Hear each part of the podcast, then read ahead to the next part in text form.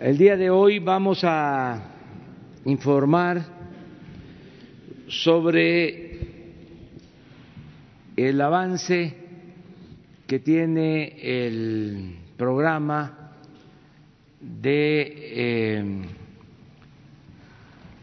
proporcionar, el de inscribir a las trabajadoras domésticas y trabajadores domésticos en el Seguro Social. Es un programa muy importante que cumple un año de haberse iniciado por un mandato de la Suprema Corte de Justicia.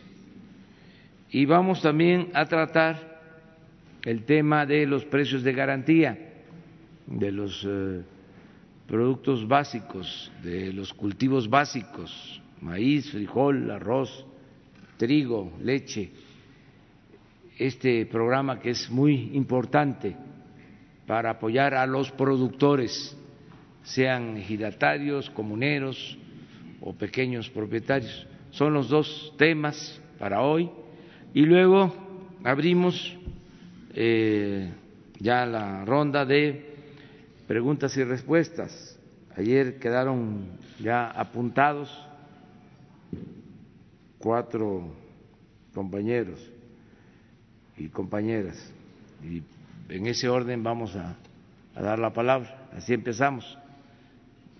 De modo que eh, le voy a pedir a Zoé Robledo que inicie con el programa de las trabajadoras domésticas. Muchas gracias. Eh, con su permiso, señor presidente, muy buenos días. Perdonen. Muy buenos días a, todas y a todos. Eh, en el año eh, 2000, Carlos Monsiváis escribió eh, una biografía sobre Salvador Novo que se llamaba, se llama Lo marginal en el centro. Y creo que ese título tiene que ver mucho con la idea que estamos presentando el día de hoy aquí visibilizar a uno de los sectores que hasta hace poco era de los más invisibles e ignorados en nuestro país, las, y los trabajadores y trabajadoras del, hogar.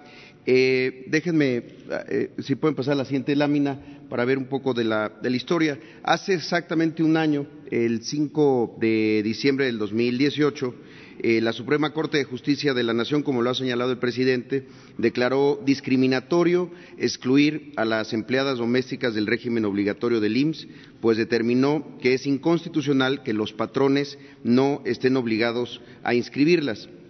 A partir de eso, eh, este es eh, el, tamaño del universo de, personas trabajadoras del hogar según la encuesta nacional de ocupación y empleo del INEGI al tercer trimestre del 2019. Existen en nuestro país 2.4 millones de personas trabajadoras del hogar, de las cuales el 90% son mujeres. Su salario promedio, según la encuesta, es de 3.151 pesos eh, mensuales. Sus rangos de edad están concentrados principalmente en el grupo entre 40 y 49 años y más de 50, de 50 años. Eh, a partir de la sentencia, si pueden pasar a la siguiente, este ha sido el, recorrido. Eh, el 5 de diciembre, como se ha señalado, es la sentencia de la Corte. El 29 de enero de este año de 2019, la segunda sala de la Suprema Corte de Justicia mandata al Seguro Social a implementar un eh, programa piloto, toda vez que declara la inconstitucionalidad del artículo 13 de la Ley del Seguro Social, un piloto con la finalidad de ejecutar el régimen especial de seguridad social para este sector de la población. El 27 de febrero, el Consejo Técnico del IMSS aprueba eh, hacer el piloto y el 29 de marzo se, lanza eh, esta y se publica en el Diario Oficial de la Federación la em, eh, posibilidad de asegurar a las personas trabajadoras del hogar con seguros de riesgo de trabajo, enfermedades, maternidad, invalidez y vida, retiros, cesantía en edad avanzada y vejez, así como guarderías y prestaciones eh, sociales. Es eh, decir, un régimen eh, ya obligatorio. El primero de enero inició el registro eh, y el 2 de julio se publicaron también en el Diario Oficial de la Federación reformas a la ley que se realizaron en el Poder eh, Legislativo. Eh, este es un, eh, el plazo que da la sentencia de la Corte, vence el primero de octubre para la, la prueba piloto, el primero de octubre del próximo año, pero se ha ido avanzando justamente para que sea realmente un plazo y que entonces logremos ir incorporando a cada vez más personas. ¿Cómo funciona el piloto? Si pueden pasar a la siguiente y cómo ha ido funcionando. Eh, es igual que cualquier otro tipo de trabajador, se cubren todos los ramos de aseguramiento, lo que implica, como ya lo señalaba, atención médica en caso de enfermedad o accidente, incapacidad, ahorro para el retiro, prestaciones sociales y guarderías. No se tienen tiempos de espera, no hay restricciones, es un pago mensual anticipado dentro de los 20 primeros días del mes en curso y cada renovación mensual permite el ajuste del salario del trabajador o la trabajadora. El trabajador además puede asegurarse, puede asegurar a sus beneficiarios. ¿Cuáles son los resultados de esta prueba piloto en ocho meses desde el primero de abril? Pueden pasar a la siguiente. Eh, aquí creo que es importante eh, señalar eh, de las personas que han sido afiliadas, que son 11.947 a la fecha, 76% son mujeres, el resto son hombres, 26% se ubica en la Ciudad de México y el Estado de México y los rangos de edad son similares a los de la encuesta, están concentrados entre los grupos de 40 y 49 años y el 57% en el grupo de más de 50 eh, años. El salario promedio de las personas que están afiliadas en este esquema tienen un salario de cinco mil pesos eh, mensuales y se han ido presentando eh, eh, cada vez más afiliaciones. Solo para darnos una idea, en 1997 se hicieron reformas al Seguro Social justamente para que hubiera una modalidad de la modalidad 34 para la afiliación de personas trabajadoras del hogar. Desde aquel año de 97 a la fecha, solamente se inscribieron en esta gráfica que está del lado derecho en la, en la línea roja 3.848 personas. Eso hablaba de pues una reforma a la ley que era nada más eh, una suerte de simulación. En más de 20 años solamente 3.000 personas se afiliaron porque no era, eh, eh, no tenía los mecanismos para que realmente se salvaguardaran derechos. En los ocho meses del piloto, pues llevamos eh, los 11.947. No es tampoco halagador en términos del universo tan grande de personas, pero ya hay una base sobre la cual podemos trabajar. además, la modalidad anterior planteaba un pago anual anticipado, no incluía guarderías, no había cobertura de preexistencias, en fin, no, no funcionaba este, bien. El proceso de afiliación, si pueden pasar a la siguiente, es una eh, página de, de internet, trabajadorasdelhogar.gov .mx y hay varias cosas que tenemos que ir adecuando. Justamente para eso es el, el, piloto, para que podamos ver cuáles son adecuaciones necesarias que se vayan haciendo tanto en la plataforma como en futuras adecuaciones al marco al marco legal.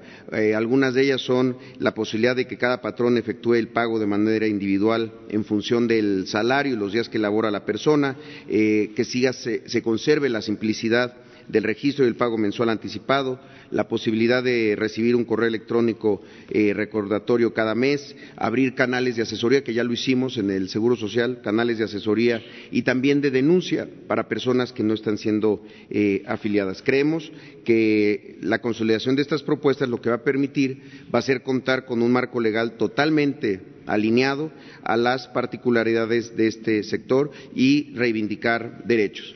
Ahora, eh, una parte fundamental es pues ahora sí que todo México se entere de este nuevo eh, derecho y también de esta obligación. Más allá de la obligación jurídica, pues también la obligación moral, ética, de que una persona que trabaja en el hogar tenga estos derechos que ya mandató eh, la Corte. Y en ese sentido, desde la Oficina de Comunicación Social de Presidencia se han buscado muchos aliados unos muy importantes que están eh, hoy aquí con, nosotros, Marcelina Bautista, que encabeza el Centro de Capacitación para Trabajadoras eh, del Hogar, que ha encabezado esta causa durante muchos, muchos años, y también a alguien que todo el mundo conoce, Alfonso Cuarón, y a todo un equipo de trabajo que a partir de la película Roma, pues empezó a visibilizar también desde otra aproximación y en particular desde el arte y desde la cinematografía a este, a este grupo que estuvo tantos años abandonado e invisible. En ese sentido, eh, se trabajó con un equipo eh, de acción social de la productora de Roma, con Participan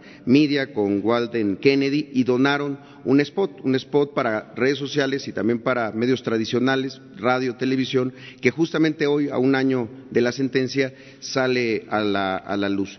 Eh, ha estado trabajando en ese sentido Emilio Lezama, eh, Rodrigo Prieto, el director de cine, dirigió este, este spot y es un trabajo conjunto del gobierno federal con eh, diferentes eh, instancias del activismo social y del mundo del arte y de la cultura, desde luego la Secretaría del Trabajo y Previsión Social, la Secretaría de Gobernación, eh, Mónica Maxice de CONAPRED y todo un equipo que ha hecho esto, esto posible. Dice Cuarón que cuando el arte, en la mejor de sus facetas, se encuentra con el activismo, puede ayudar a que la transformación, el cambio se acelere. Y eso es lo que pretendemos ahora con esta difusión del programa, que lleguemos a un número mayor, que todo mundo sepa que hay un derecho nuevo en nuestro país que se tiene que cumplir y también, de alguna manera, la obligación, que las empleadoras y los empleadores de trabajadoras y trabajadoras del hogar sepan que si no están registrando a las personas que trabajan con ellos es porque no quieren, no porque no, no, se, no se pueda. Y eso eh, eh, creemos que debe de lograrse pues con un ejercicio de difusión que estamos presentando el día, el día de hoy. Eh, señor presidente, esto sería todo por mi parte y, no sé si antes de que pudiera dirigir un mensaje a Marcelina pudiéramos ver el spot. Gracias.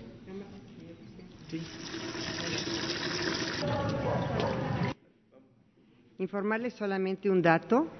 El día 28 de noviembre se envió el convenio 189 de la Consejería Jurídica a la Cancillería y el día de hoy estará para la firma del señor presidente y también como es un día emblemático por ser estar a un año de la sentencia de la Suprema Corte se presentará al Senado de la República para su ratificación.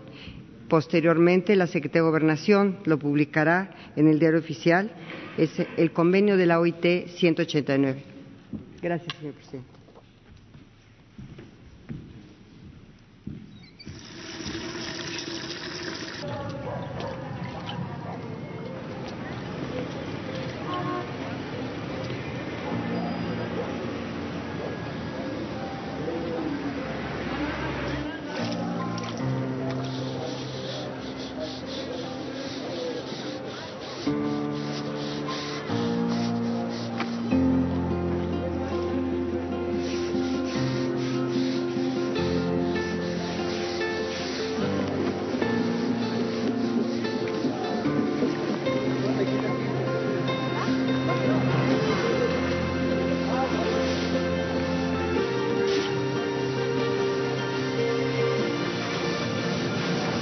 Fregamos y fregamos y lo logramos. Por fin se aprobó el programa para que las trabajadoras del hogar tengamos seguro social. Inscríbanos ya.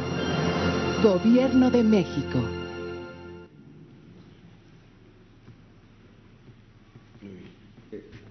Gracias. Eh, si, si, lo permite, está Marcelina Bautista, eh, que quisiera dirigir un mensaje.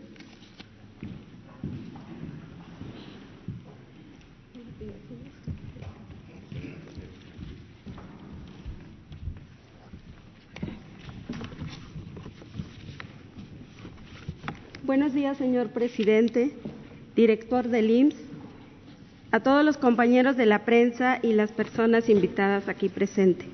Muchas gracias por darme la oportunidad de hablar lo que significa para las trabajadoras del hogar este avance. El reconocimiento de nuestros derechos laborales se ha logrado después de una larga lucha, señor presidente.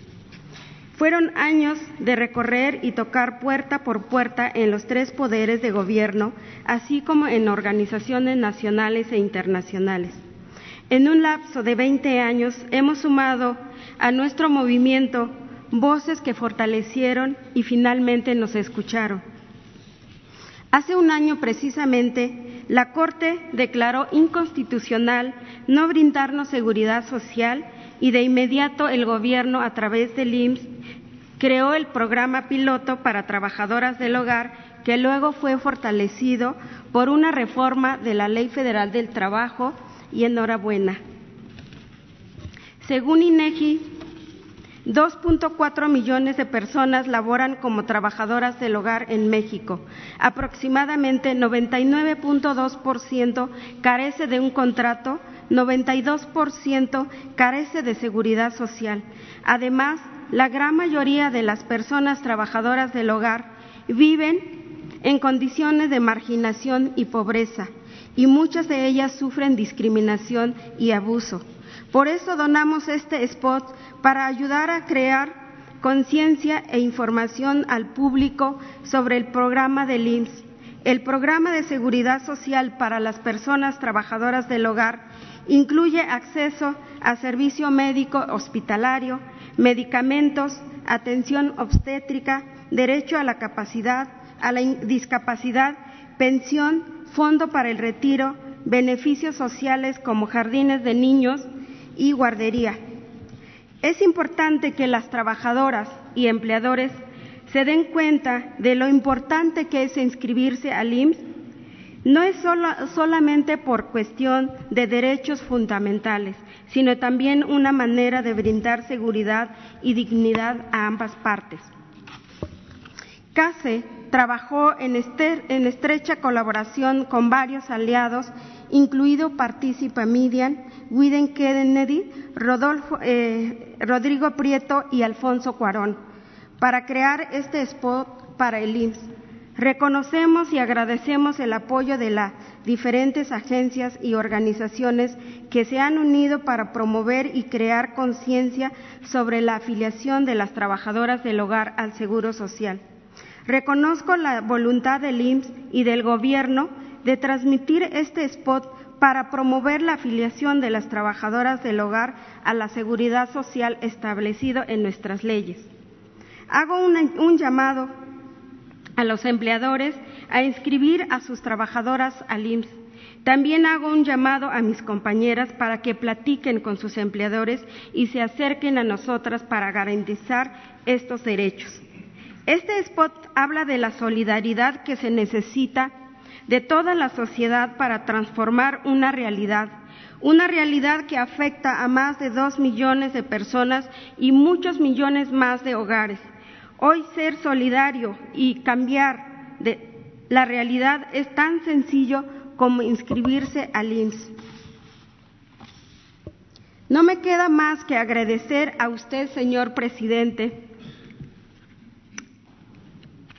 director del IN, Zoe Robles, Robledo, así como a la secretaria de Gobernación, secretaria del Trabajo, CONAPRED, por su voluntad de que hoy las trabajadoras del hogar podamos contar con seguridad social. Estamos esperando muy ansiosas, después de ocho años, la ratificación del convenio 189 de la OIT sobre trabajo decente para las trabajadoras del hogar y poder realmente festejar un año de logro importante para la justicia social de las trabajadoras del hogar. Confiamos que así será y que todos haremos nuestra parte para volver este programa exitoso y convertir la deuda social en una historia de, transformación y éxito. Vamos a seguir fregando y fregando por nuestros derechos, porque llevamos nueve, veinte años de lucha. Fregamos y fregamos y lo logramos. Muchas gracias.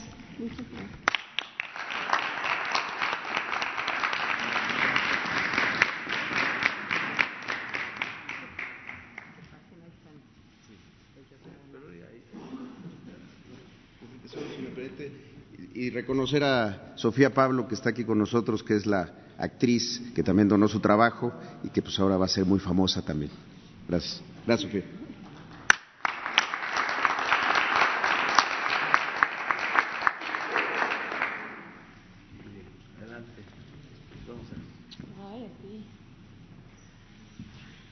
Adelante, Víctor.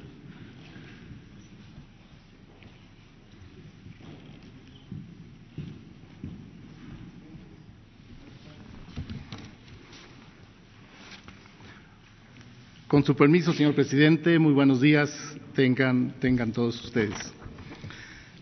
El señor presidente instruyó a la Secretaría de Agricultura incrementar la productividad agropecuaria y pesquera.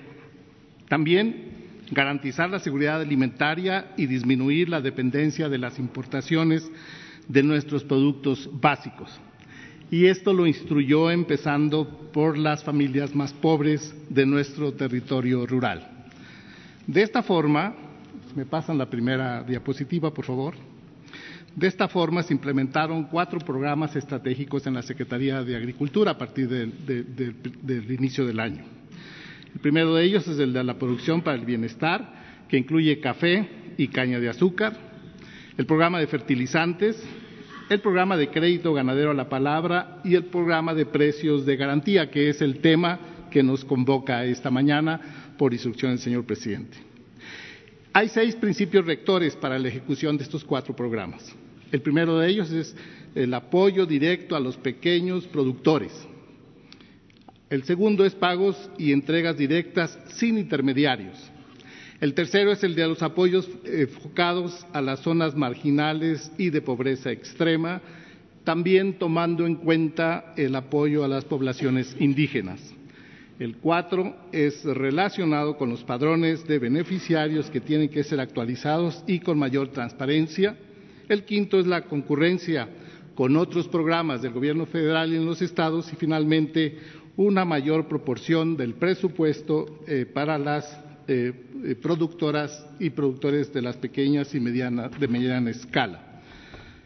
Efectivamente, en forma progresiva se ha incrementado el presupuesto a los pequeños productores y también a las comunidades indígenas. Como se puede apreciar, pasamos en el año 2018 de un monto de 15.063 millones de pesos, o sea, el 26% del presupuesto, a lo que se está ejerciendo en el presente año, que es en el orden de los 20.500 millones de pesos, o sea, el 39% del ejercicio presupuestal del presente año por concluir, para proyectar el próximo año del 2020 eh, la ejecución de 23.310 millones de pesos, o sea, el 68% del presupuesto, donde una proporción inicialmente estimada de aproximadamente 10 mil millones de pesos para precios de garantía. Precios de garantía tienen como objetivo estimular la productividad de los granos básicos y la leche por medio del precio. Está orientado a pequeños productores que son elegibles por el tamaño de sus parcelas o por el número de sus vacas para la ordeña.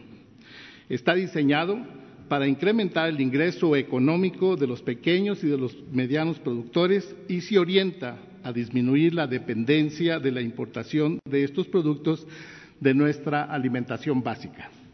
Este programa no distorsiona, el mercado de granos, pero sí elimina el intermediarismo y el coyotaje y favorece la autosuficiencia alimentaria de las familias más pobres de nuestros territorios rurales.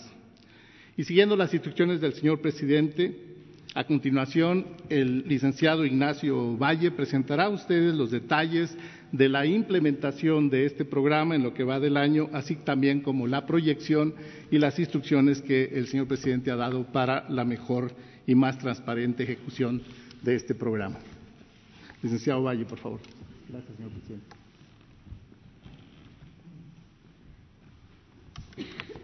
Con su permiso, señor presidente, y muy buenos días a toda la audiencia.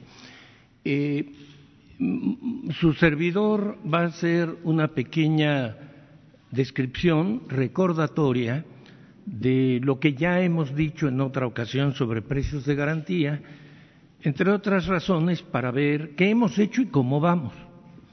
Eh, quiero recordar que en el caso de maíz se fijó un precio de 5.610 pesos, eh, más 150 pesos adicionales de apoyo al transporte para que no abusen del pequeño productor a pie de parcela. Y ahí hay una limitación. El límite es a productores de hasta 5 hectáreas de temporal y solamente se compran hasta 20 toneladas. Pero esto qué significa? Significa que el 100% de los productores más humildes de México queda cubierto con este precio de garantía. Eh, hay otros productores de maíz, muchos más, pero todos los que son más pobres del campo mexicano, los que estuvieron inveteradamente olvidados, son atendidos con ese precio de garantía. Eh, ¿Qué ocurrió hasta la fecha con ello? Bueno, pues eh, debo informar, por indicaciones del presidente y la autorización de nuestro secretario de Agricultura, que está permanentemente pendiente del desarrollo de este programa. En el caso de eh, maíz, eh, nosotros compramos, empezamos a comprar este año. En este momento está empezando a recogerse los primeros frutos de esa cosecha. No se había hecho antes porque es hasta este ciclo cuando se empieza a dar eh, la, la cosecha correspondiente. Estimamos que vamos a comprar y beneficiar a un millón seiscientos mil productores cuando menos y es probable que captemos dos millones de toneladas. Si eso tiene lugar, la derrama económica va a ser de mil 11.200 millones o más de pesos en favor de esa población. En el caso del frijol, eh, el precio quedó fijado en 14.500 pesos. Y ustedes o algunos de ustedes quizá recordarán que el límite era para poseedores o productores de hasta 20 hectáreas. La necesidad, la realidad, eh, ha impuesto eh, eh, la necesidad de elevar ese límite a productores de hasta 30 hectáreas de temporal y 5 hectáreas de riego. Aquí hay un límite que es que se compran hasta 15 toneladas por productor. Pero aquí también podemos decir que prácticamente el 100% de los productores más necesitados en este grano, en frijol, son atendidos. A principios del año de 2019 sí ya pudimos asistir a la compra de este producto y captamos no la totalidad de la cosecha porque venía levantándose desde el año anterior, pero lo que tuvo lugar de enero en adelante nos permitió captar cien mil toneladas con un gasto aproximado o una derrama económica de mil quinientos millones de pesos. Eh, en el caso de, del frijol, para este año calculamos captar 150 mil toneladas de frijol con una derrama superior a dos mil millones de pesos, cerca de dos mil doscientos. Captaríamos mucho más si no hubiera habido una devastadora sequía en los principales estados frijoleros del país, que son Zacatecas, Chihuahua y Durango. Eh, esto ha hecho que el precio eh, comercial, el precio de mercado, suba, inclusive por encima de nuestro precio de garantía. Pero eh, esto es muy importante comprenderlo. Eso hace que el precio de garantía sea un precio piso y no le puedan comprar al productor por debajo de ese precio. El mercado puede estar pagando en algunos lugares por la escasez de esa sequía que acabo de mencionar, 16, 17 y eventualmente más pesos eh, por kilo o por tonelada, según el caso, eh, pero no abajo de 14.50. Por ese salto del mercado, en Segalmex y el sector de agricultura en general, pensábamos que quizá nadie, señor presidente, iría a ofrecer su cosecha de frijol, pero está ocurriendo exactamente lo contrario. Eh, hay muchos productores que, aprovechando este programa, nos están entregando ya sus cosechas. En este momento nosotros, nosotros tenemos ya eh, acopiadas 654 654 mil toneladas de frijol, no, 654 toneladas, no miles de frijol, y apenas han empezado a entregarnos. Está ocurriendo como en el caso del maíz, pero los programas ya comenzaron. En este momento tenemos, me pidió el señor presidente que informara cuántos centros de acopio tenemos ya abiertos en el país eh, están abiertos 588, pero no están, eh, eh, esa cifra no es cerrada. Si va siendo absolutamente indispensable abrir más centros, se abrirán más. Teníamos considerados 600, pero aquí hay un dato importante. En esos centros de acopio se puede entregar indistintamente maíz y frijol. Estamos preparados para ello.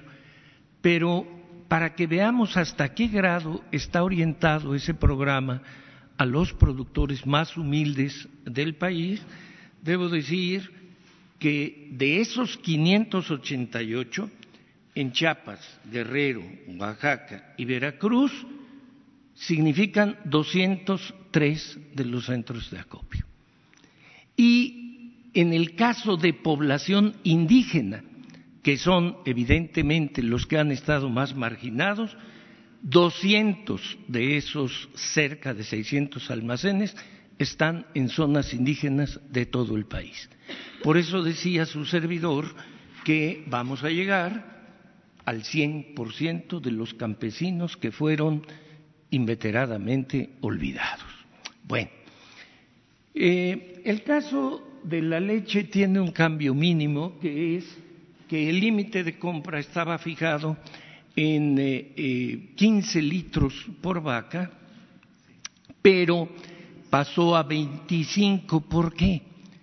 En nuestros centros de acopio de Liconza es verdaderamente raro que alguien pase de 20 litros. Eh, estamos también trabajando, trabajando con los productores más pobres de tal manera que aquí este límite es más que un límite, una excitativa, una invitación, una meta para algún día llegar a alcanzar como promedio de cada vaca los 25 litros. Y paso a la explicación de una nueva modificación o fortalecimiento de los precios de garantía semejante a lo que ocurrió con aumentar las hectáreas eh, de los productores de 20 a 30, en el caso del frijol. Ahora a lo que me voy a referir es a la indicación, instrucción que nos ha dado el señor presidente de modificar ciertas reglas en lo que hace al trigo, ahí se ve panificable, y al arroz. ¿Qué ocurría con el trigo panificable hasta el día de hoy? Que tenía un límite de 100 toneladas que podíamos comprar con precio de garantía, 100. Y en el caso del arroz era 120. ¿Qué es lo que estamos anunciando el día de hoy? Que en el caso del trigo, que el precio eh, que recibe un precio de garantía de con 1.790 pesos por tonelada, estamos aumentando el límite de toneladas que podemos recibir de trigo panificable de 100 toneladas a 300. Eh, ¿Por qué el aumento? En el caso del trigo y el arroz, no necesariamente se está pensando en los productores más pobres del país, sino en todo el país. ¿Por qué? Porque quiero recordarles que en esos dos productos somos terriblemente dependientes de las importaciones.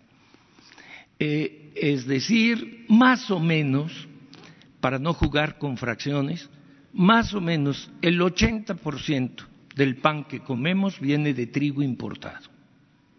Y en el caso del arroz, un poco peor, como el, más del 85%. Y las organizaciones internacionales recomiendan que no la, la, FAO, la Organización de las Naciones Unidas, que no es saludable que ningún país dependa en lo que es su alimentación básica más del 25, el 30%. Y andamos en pan en el 80%. Entonces, aquí los beneficiados no se miden por miles, es en realidad toda la población. Es una marcha, como se dice aquí abajo, hacia la autosuficiencia alimentaria. Eh, por esa razón se estimula a cualquier productor de trigo y, como veremos, a cualquier productor de arroz. Ustedes habrán escuchado más de una vez que se diga, ¿y para qué la autosuficiencia alimentaria o en otros renglones si podemos, en lugar de producir aquí, comprar más barato en el extranjero y aquí producir otras cosas. Sí, pero no alimentos básicos. Y casi se diría, o, de elementos estratégicos, porque ¿cómo podría su servidor ejemplificarles hasta dónde sí funcionan y hasta dónde no se pueden aceptar eso que se llaman las ventajas comparativas, allá diseñadas o descritas alguna vez por ese famoso economista David Ricardo. Claro que es importante aprovechar las ventajas que da el comercio internacional, pero no para lo estratégico. Por eso se estimulan estos productos. Podría decirse, sí, ya tengo un ejemplo. Si podemos contratar ingenieros extranjeros con sueldos aceptables para que vengan a hacer nuestras obras, ¿para qué gastar un dineral en universidades? No, no todo puede ser ventajas comparativas. El país tiene que ser fuerte en lo esencial. Y uno de esos elementos son los alimentos. Entonces, bueno, paso a describir las, las complementarias características de la modificación de este precio. Al pasar de 100 a 300 toneladas, las primeras reciben el estímulo completo, que son 1.800 pesos por tonelada. La diferencia entre 5.790 y 1.800 dirían, bueno, pues ¿cuál es el precio de garantía? No, es que el mercado paga 4.000 y el gobierno de la República da el complemento, el apoyo para que tengan interés los trigueros en cultivar. Es por eso el apoyo es 1.800. Las toneladas que van de la 101 a la 300 reciben la mitad del estímulo, nada más 900 pesos cada tonelada. Y la segunda modalidad que estamos anunciando es que ahora se incluye como precio de garantía el trigo cristalino, es decir, no únicamente el panificable. El cristalino no había recibido el anuncio del apoyo porque aunque las pastas, que es para lo que se utiliza ese que se llama trigo cristalino o duro, le llaman otros, eh, eh, también forma parte de la canasta básica, no es igual que el pan. Y en eso hemos sido autosuficientes. De hecho, trigo cristalino se exporta. Pero se presentó un problema, hay que estar atentos a la realidad. ¿Qué es lo que ocurre? Que muchos productores de trigo cristalino que se da en el centro de la República y en el extremo noroeste del país, hagan de cuenta Valle de Mexicali y zonas eh, aledañas, eh, eh, migraron, dejaron de producir o estaban dispuestos a dejar de producir el trigo cristalino y migrar al panificable porque tiene mejor precio, pero de tal manera que podía crear una desventaja para el país porque además la industria que está establecida por allá no alcanza a absorber todo el trigo panificable, tendría que venir hasta el centro de la República y no obstante las ventajas de precio que se les están otorgando, sale muy caro traerlo desde allá. Por lo tanto, fue imperativo otorgar también un estímulo al trigo cristalino Allí lo que ocurre es que se da el 40% del estímulo para llegar a 720 pesos por tonelada. El estímulo no se da a las 100 ni a las 300, sino hasta 50 toneladas por productor. Y finalmente, ya dije que el trigo cristalino inclusive exportamos, solamente se da el estímulo al que va a entregarse a la industria nacional. No, no vamos a dar precio de garantía para que lo vendan al extranjero, sino solamente el que se queda en México. La siguiente imagen, por favor. Y en el caso del arroz, la explicación es un poco más sencilla. Ahí el precio de garantía es 6.120 pesos por tonelada y se está haciendo algo semejante a lo del trigo.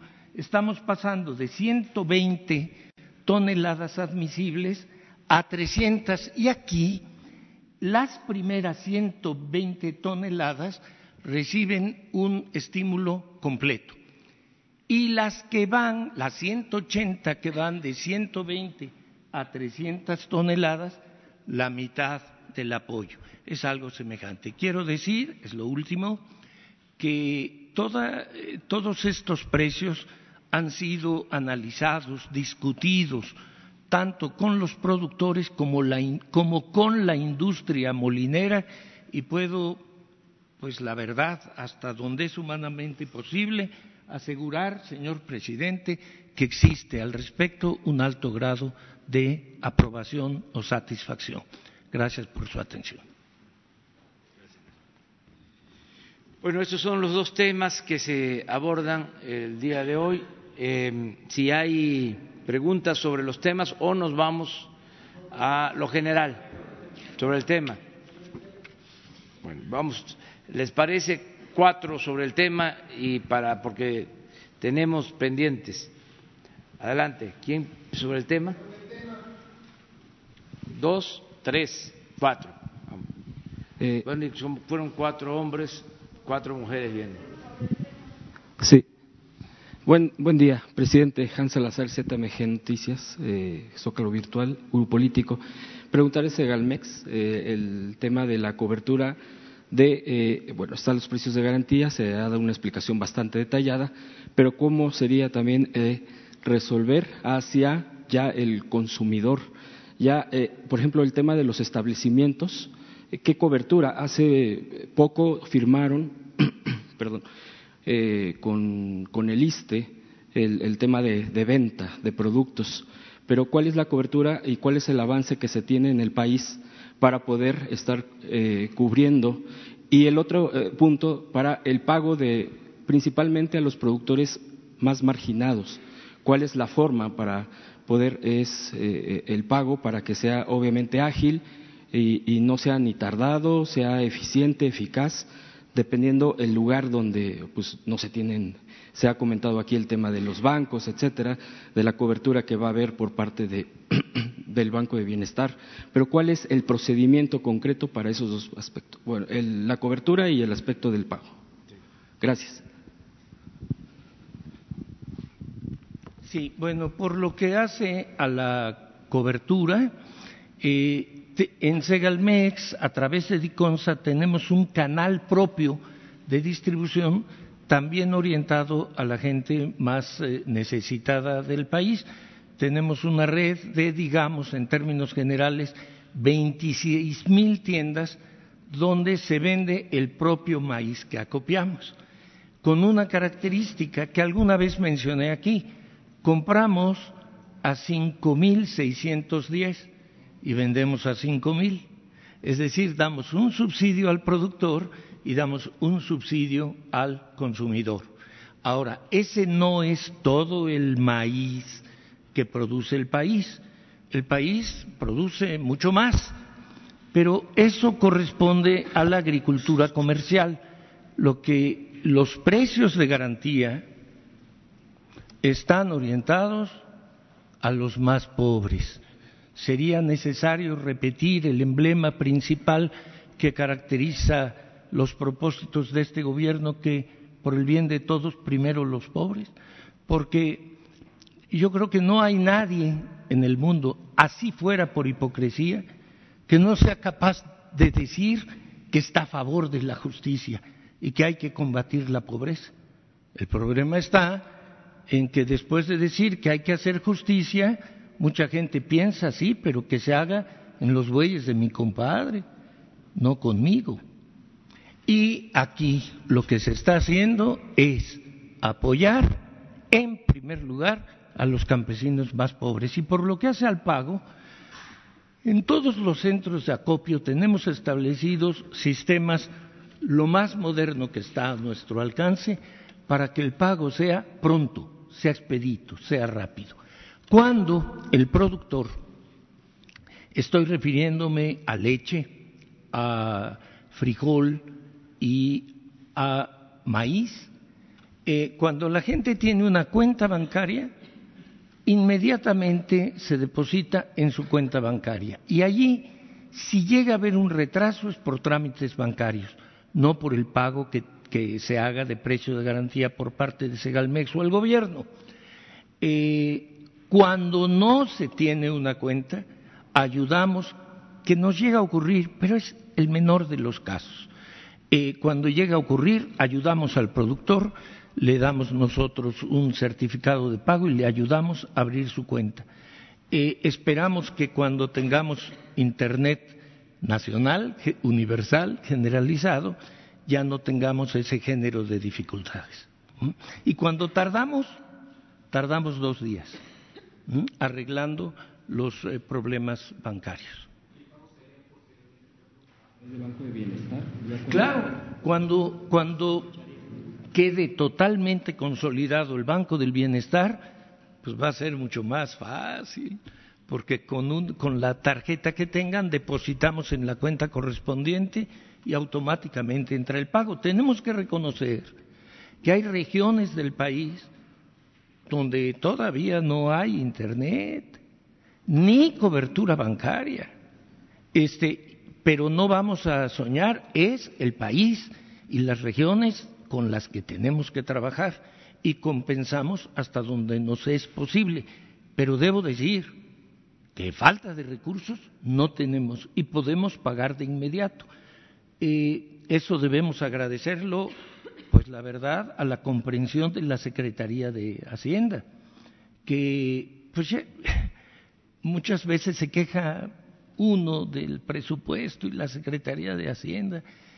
como dice la canción, no se estila, ya sé que no se estila hablar bien de una dependencia que tiene que controlar el gasto fiscal, ver que haya disciplina, cuidar la macroeconomía pero nosotros, debo decirlo, contamos con comprensión y con los recursos para el pronto pago. Gracias. Eh, abundando en la pregunta respecto al pago eh, efectivo por parte de Segalmex, eh, tal vez el ejemplo del frijol nos pueda ayudar a, ilustrar cómo el, agricultor está privilegiando venderle a Segalmex en función del pago inmediato comparativamente con los acopiadores. El precio de, garantía del frijol es de 14.500 pesos por tonelada, pero comercialmente ahora se está ofertando, se están ofreciendo precios arriba de este, de este precio de garantía, lo cual eh, hace funcionar eh, el precio de garantía eh, nuestro. De modo que los productores están, eh, como ya se nos explicó, eh, privilegiando la venta a Segalmex, eh, no obstante que el precio es menor, debido a que el pago es, inmediato. No así con algunos acopiadores que tardan dos o tres meses en pagar y los agricultores requieren el recurso para pagar sus deudas y, esta es una forma de, pues de explicarles a ustedes cómo ha venido operando el precio de garantía en el caso del frijol y cómo el pago automático o el pago inmediato favorece precisamente eh, que se acopie el frijol en, Segalmex. Bueno, adelante. Buenos días, señor presidente. Ayúdenme, sí. Buenos días, señor presidente. Eh, buenos días a todo el panel que está aquí. Eduardo Esquivel Lancona, Análisis Económico, Grupo SDP. Yo quisiera preguntarle al licenciado Valle sobre eh, los estímulos que se tienen al, trigo y al arroz, que, no que pudieran ser igual para el maíz amarillo, porque si bien es cierto, somos casi autosuficientes en maíz blanco, que es con el que se hacen las tortillas, nuestro principal alimento, en, maíz amarillo somos muy dependientes del extranjero. Y este, este maíz es importante para la, ganadería porque es con lo que se hacen los forrajes. Y, entonces podría ser que también el maíz amarillo se pudiera estimular a los productores, pero de todo el país, no, no, no solamente a los más, eh, a los productores más pobres sino a todos los productores, porque sí somos muy dependientes de este, de este grano. Y por otro lado, quisiera preguntarle qué opinión les merece las críticas que se han hecho de parte de algunos analistas de los precios de garantía que distorsionan el mercado y que pues que no que fueron un fracaso en los setentas y todo ese tipo de discurso esas serían mis dos preguntas. Cualquiera. ¿Cómo no? Em, el, tema del maíz amarillo es un tema en el cual, pues, progresivamente hemos sido dependientes debido a la demanda que ha venido generando la industria, principalmente la industria pecuaria. Eh, históricamente privilegiamos el desarrollo del maíz blanco porque es el que está orientado al consumo humano y hoy día aproximadamente producimos 22 millones de toneladas, por lo cual somos autosuficientes. Pero se dejó de lado la producción del maíz amarillo y se privilegió, como ya se señaló, la compra de este maíz que es un maíz de mucho menor calidad, es un maíz eh, transgénico en una alta proporción y el cual pues queremos eliminar. Sin embargo, eh, este, este, proceso de, recuperación de la producción de maíz amarillo es un proceso que va a tardar tiempo porque no tenemos las variedades adecuadas, porque tenemos que hacer algo de investigación, pero que eh, este programa va necesariamente a estimular el desarrollo y la productividad eh, para ir disminuyendo la dependencia de la importación de maíz amarillo como nos lo ha instruido el señor presidente. Va a tomar tiempo, pero efectivamente el precio, el precio va a jalar eh, eh, la, producción y la oferta de maíz amarillo en forma progresiva. el tema de las críticas respecto a eh, que si los precios de garantía distorsionan los precios del mercado, aquí yo señalaba en, mi introducción de que esto no ha sido así y aquí se acaba de explicar porque no estamos compitiendo con el precio de garantía con el mercado. En realidad lo que está ocurriendo es que estamos respetando el precio comercial y estamos dando la compensación para que efectivamente se estimule la producción, pero no estamos saliendo con el producto comprado por nosotros al mercado comercial. Eh, y, es, importante señalar que el objetivo tal vez más importante de precios de garantía está a través del estímulo a la productividad. Cuando uno ofrece un precio eh, competitivo, lo que estamos incidiendo, no estamos regalando el recurso como el presidente nos, ha, nos ha pedido, sino que estamos estimulando la productividad y a través de esto, pues claramente vamos a ir reduciendo la dependencia. Una pregunta, este, ampliando la pregunta sobre el maíz amarillo. Cuando hay productores eh, pobres de maíz amarillo, ¿también se le está dando un precio de garantía diferenciado o es igual o cómo sería esto? Para nosotros es el maíz eh, total, eh, independientemente de su color y en términos de producción, pues es igual, excepto, como le digo, que no tenemos una oferta hoy en día competitiva del maíz amarillo. Con el tiempo este se va a, a incrementar la oferta y claramente lo vamos a incorporar al programa. ¿Y qué dependencia tenemos del, del maíz amarillo? ¿En qué, por, qué porcentaje importamos? Estamos importando alrededor de 16, millones, 16 millones de toneladas. Si nosotros no eh, incorporamos un programa que nos permita eh, orientar hasta la, la, la, disminución de esta dependencia, al final de este sexenio andaríamos posiblemente con 5 millones de toneladas adicionales. Ah, muchas gracias. A la orden. Bueno, pronto vamos a, a anunciar se está trabajando, hemos tenido ya reuniones tanto con productores como eh, con los eh, servidores públicos encargados de la producción de alimentos. Se va a presentar un programa eh, acerca del maíz en especial, que no solo es lo de precios de garantía, esto lo iniciamos para apoyar a los pequeños productores con precio. Eh, tiene una explicación, entre otras, además de que es un asunto de justicia. Eh, solía pasar de que la Secretaría de Agricultura y las dependencias en general del gobierno tenían muchísimos programas para todo. Y por ejemplo, en el caso del campo, en la producción eh, del campo, pues se requiere de mecanización de la tierra, se requiere de agua, se requiere de semilla, se requiere de crédito, se requiere de comercialización, se requiere de extensionismo, en fin, de muchísimas cosas y se hacía de todo, pero eh, muy testimonial, se dispersaban los recursos. Entonces, la nueva política es definir los programas que puede impulsar el gobierno y que tengan más impacto, que ayuden más a los productores y en especial a los más necesitados. Un cambio que ya se dio es que el presupuesto destinado al campo ya está llegando abajo, porque se quedaba en medio y arriba. Ahora lo acabamos de ver, quienes tienen más apoyos son los productores más pobres.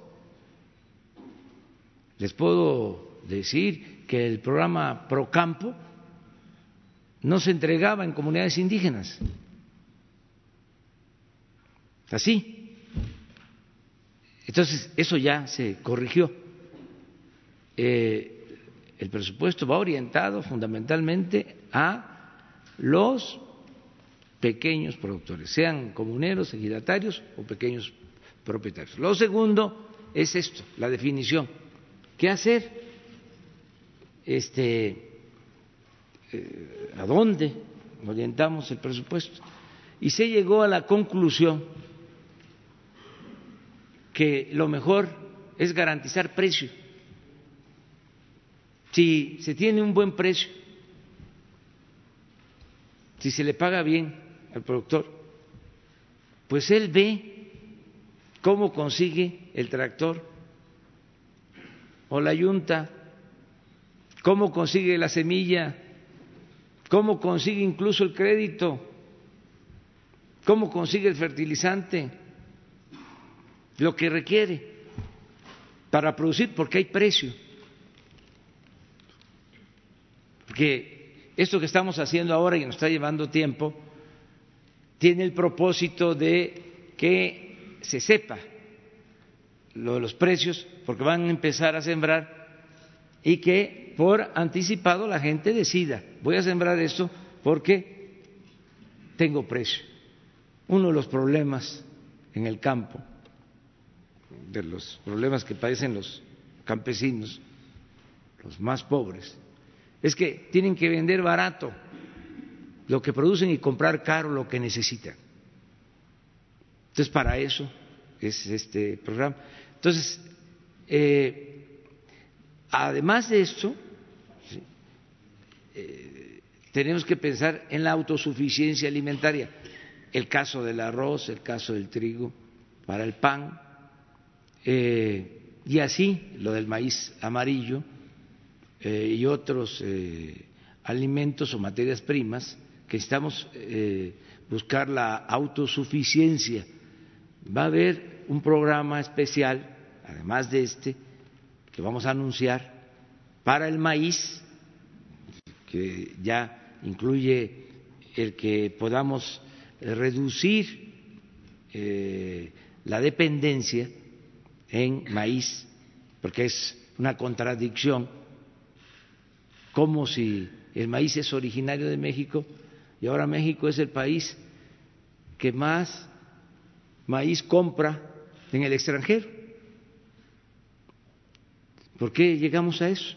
Esto que decía eh, Nacho, del arroz, estamos comprando el 85% del arroz que consumimos.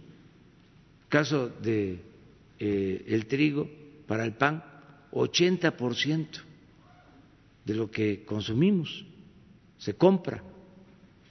Entonces, ese es un plan que viene de maíz, les adelanto, eh, ya lo hemos estado analizando, y otro que viene es para lograr la autosuficiencia en leche, porque también ahí estamos comprando más del 30% de la leche que consumimos y tenemos posibilidad de aumentar la producción. Pero ese es otro plan cuanto a esto.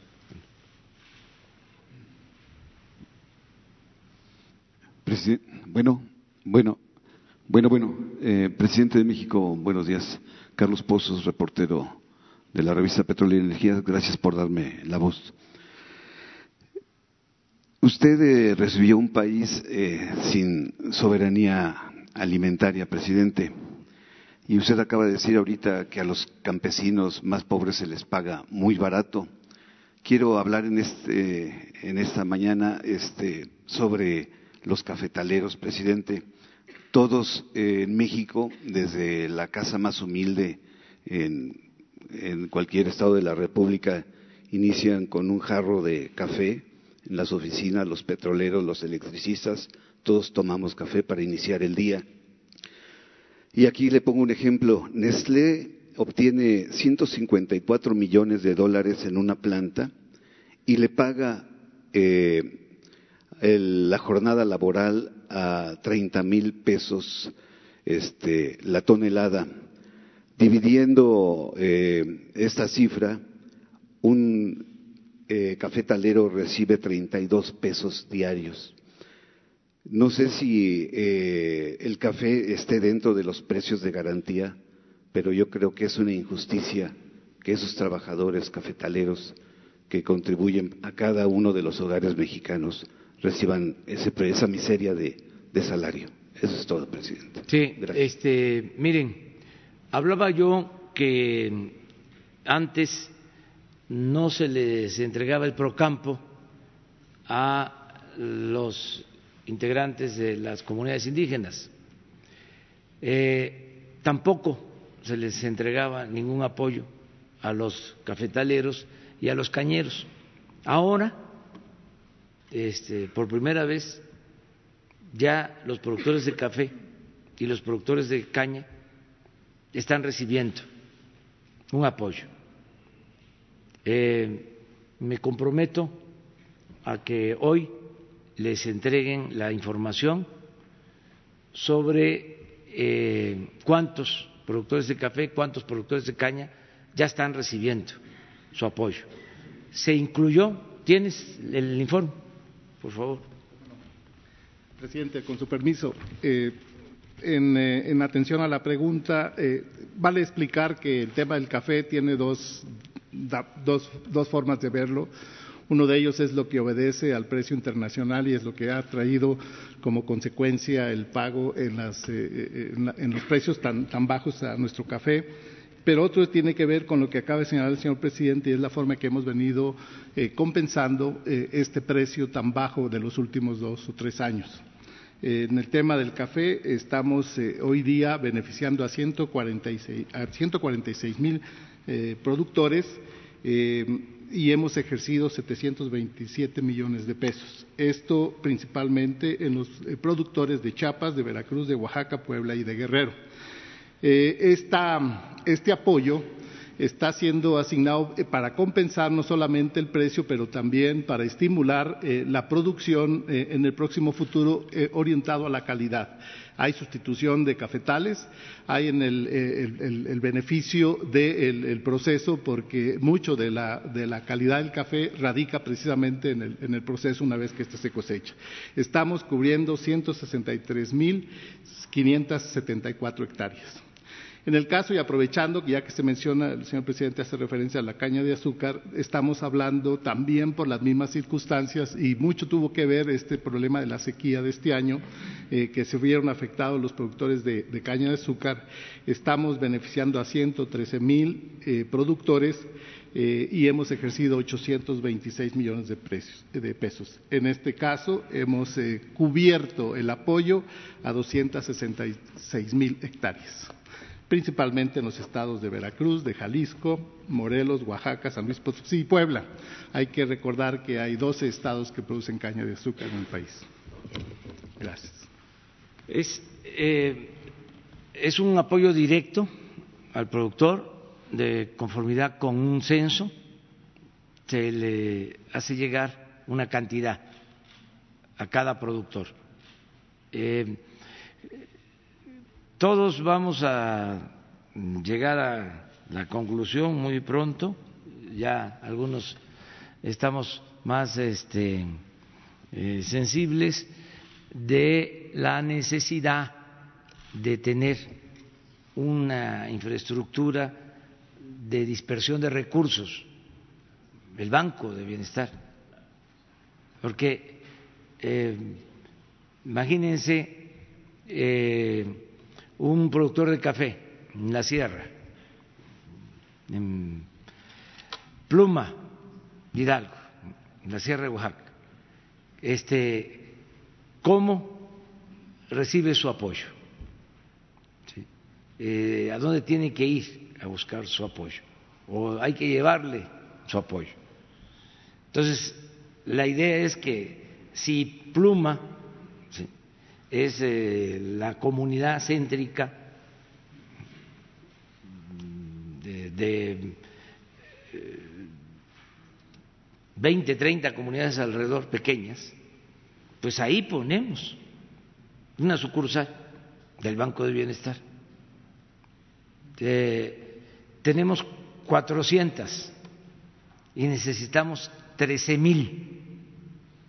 Y en eso andamos además 13 mil sucursales con internet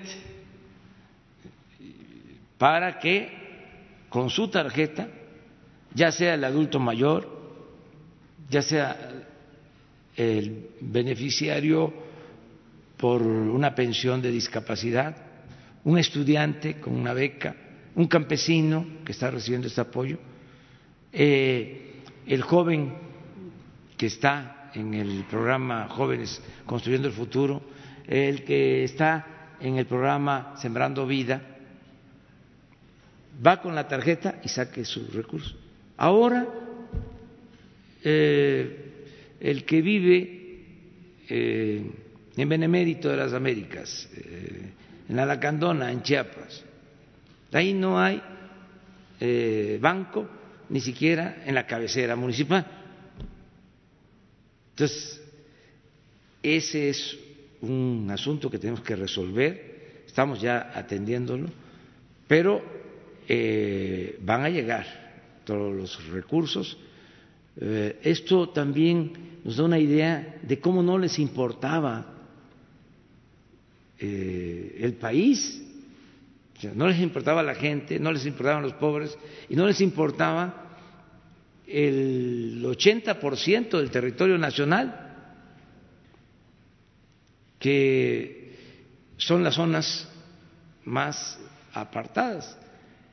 Todo el crecimiento de los últimos tiempos, poco, además muy concentrado en las ciudades fronterizas, en eh, los litorales, las zonas turísticas, en las grandes ciudades del centro del país y en el resto del territorio este, fue tanto el abandono que se despobló eh, esa eh, extensión mayoritaria del territorio, municipios que tienen ahora menos habitantes que los que tenían hace 30 años,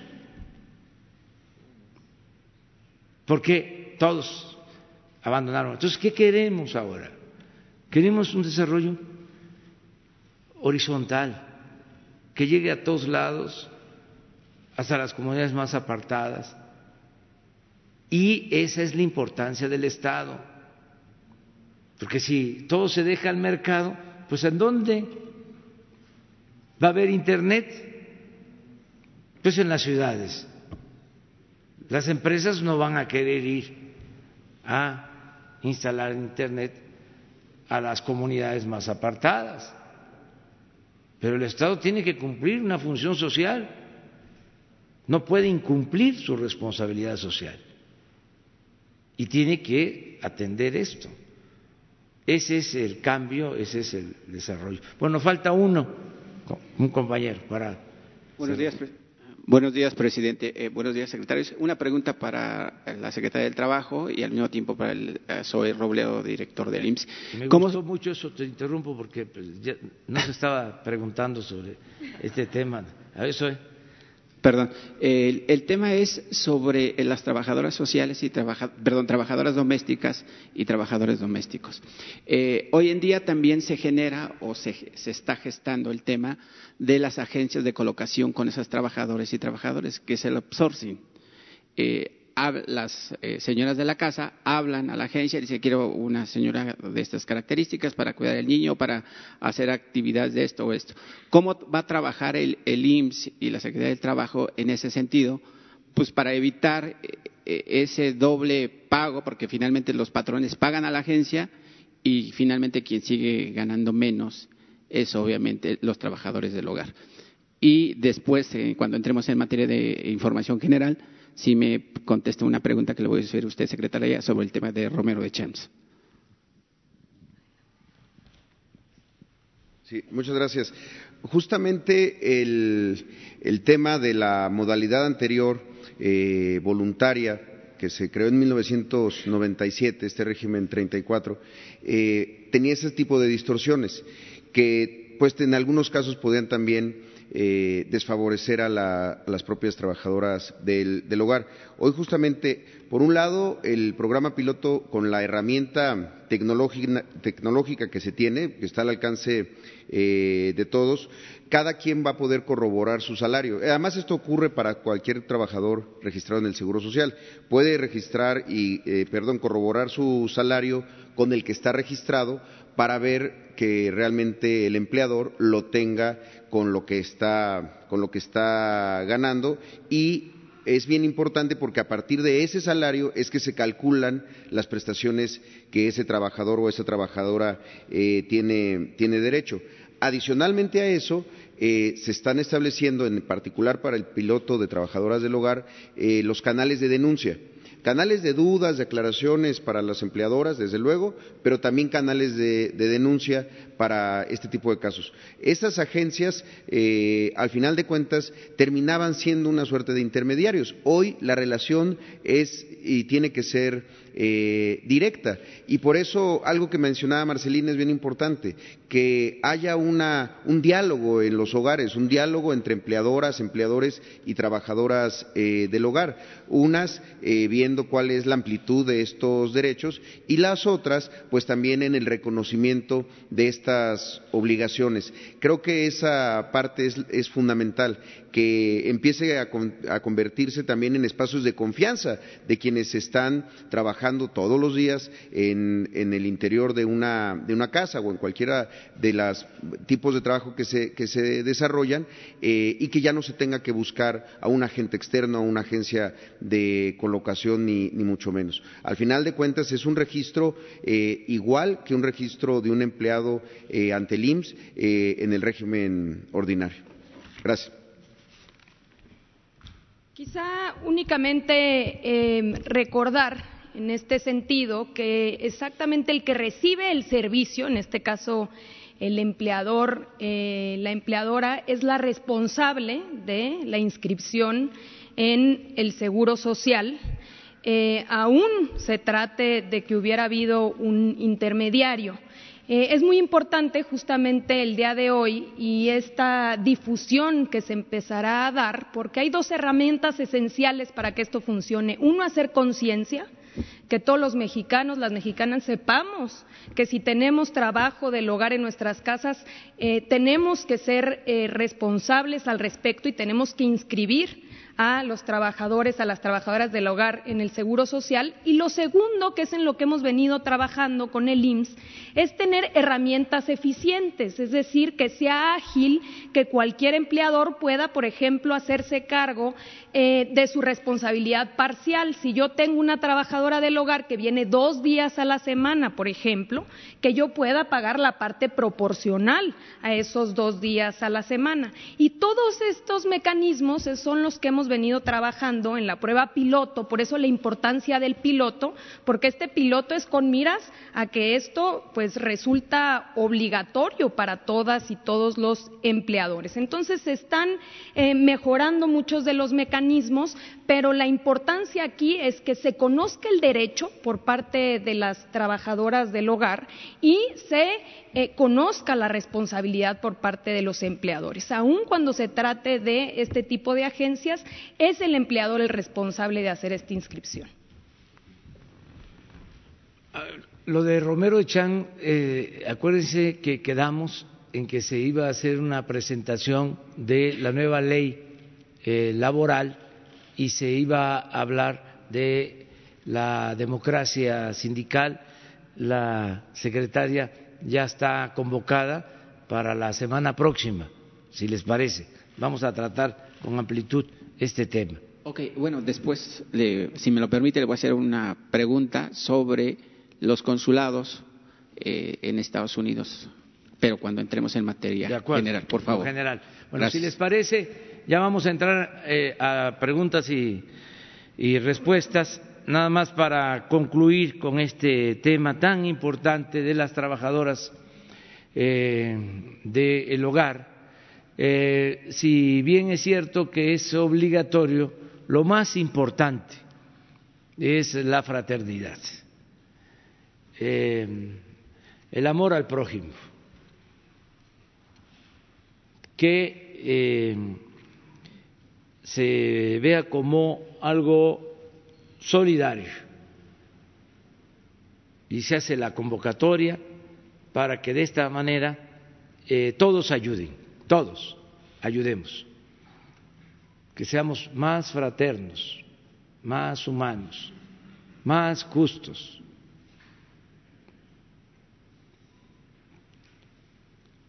que eh, cumplamos con nuestras responsabilidades, independientemente de que sea un derecho, eh, una obligación, una exigencia, que todos ayudemos para que eh, podamos en poco tiempo tener mejores resultados. Vamos a estar informando de cuántas eh, trabajadoras domésticas, trabajadoras del hogar, trabajadores ya hay inscritos en el Seguro Social. Vamos a darle seguimiento.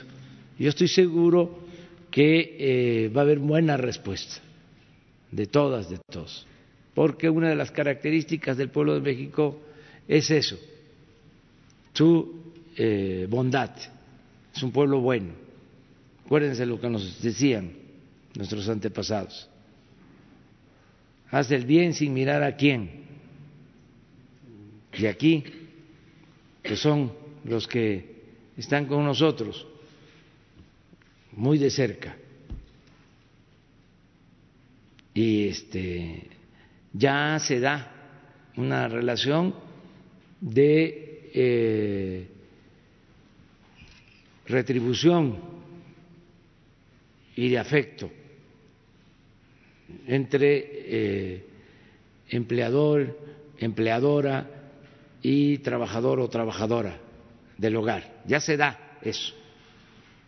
Pero que se convierta esto en una campaña y que lo podamos ir eh, midiendo, registrando en el avance de las inscripciones al Seguro Social. Entonces, esa es la convocatoria. Y mm, si les parece, en un tiempo mm, informamos de cómo se va avanzando para ser ejemplo a nivel mundial, para este predicar con el ejemplo. Muy bien, pues ahora sí, pero empezamos con eh, los cuatro compañeros y compañeras que pidieron la palabra ayer. Sara Pablo. Buenos días, eh, buenos días, presidente. Preguntarle eh, a qué hora se reúne con el procurador de Estados Unidos y cuál será el mensaje de México ante esta propuesta del presidente Trump de declarar a los cárteles mexicanos como terroristas. ¿Qué, qué van a mandar de mensaje con el procurador para evitar esta medida? Gracias. Bueno, la reunión es a las 12 del día. Eh, me van a acompañar los integrantes del Gabinete de Seguridad y el secretario de Relaciones Exteriores. Y quedamos en revisar un documento que va a servir de marco, de referencia para este encuentro, que eh, pensamos va a ser sin duda amistoso y eh, va a tener como eje como punto básico la cooperación y el respeto. Pero no puedo adelantar nada, eh, vamos a esperarnos y ya nosotros luego informamos a ustedes. Eh, en el caso de la familia Levarón, presidente, preguntarle, hay familiares de dos de los detenidos diciendo que son chivos expiatorios, que ellos estaban en otro lugar. El propio alcalde de Janos dice que él, pues de primera instancia, podría decir que no son delincuentes. Si la Fiscalía le ha informado a usted si está bien sustentadas estas detenciones. Y también sobre esta reunión, eh, uno de los integrantes de la familia Levarón narró que en este encuentro hubo un, un rezo por, por, esto que pasó. Eh, si esto se dio, gracias. Bueno, mire, eh, nosotros somos respetuosos de la libertad de expresión, de manifestación de las ideas eh, y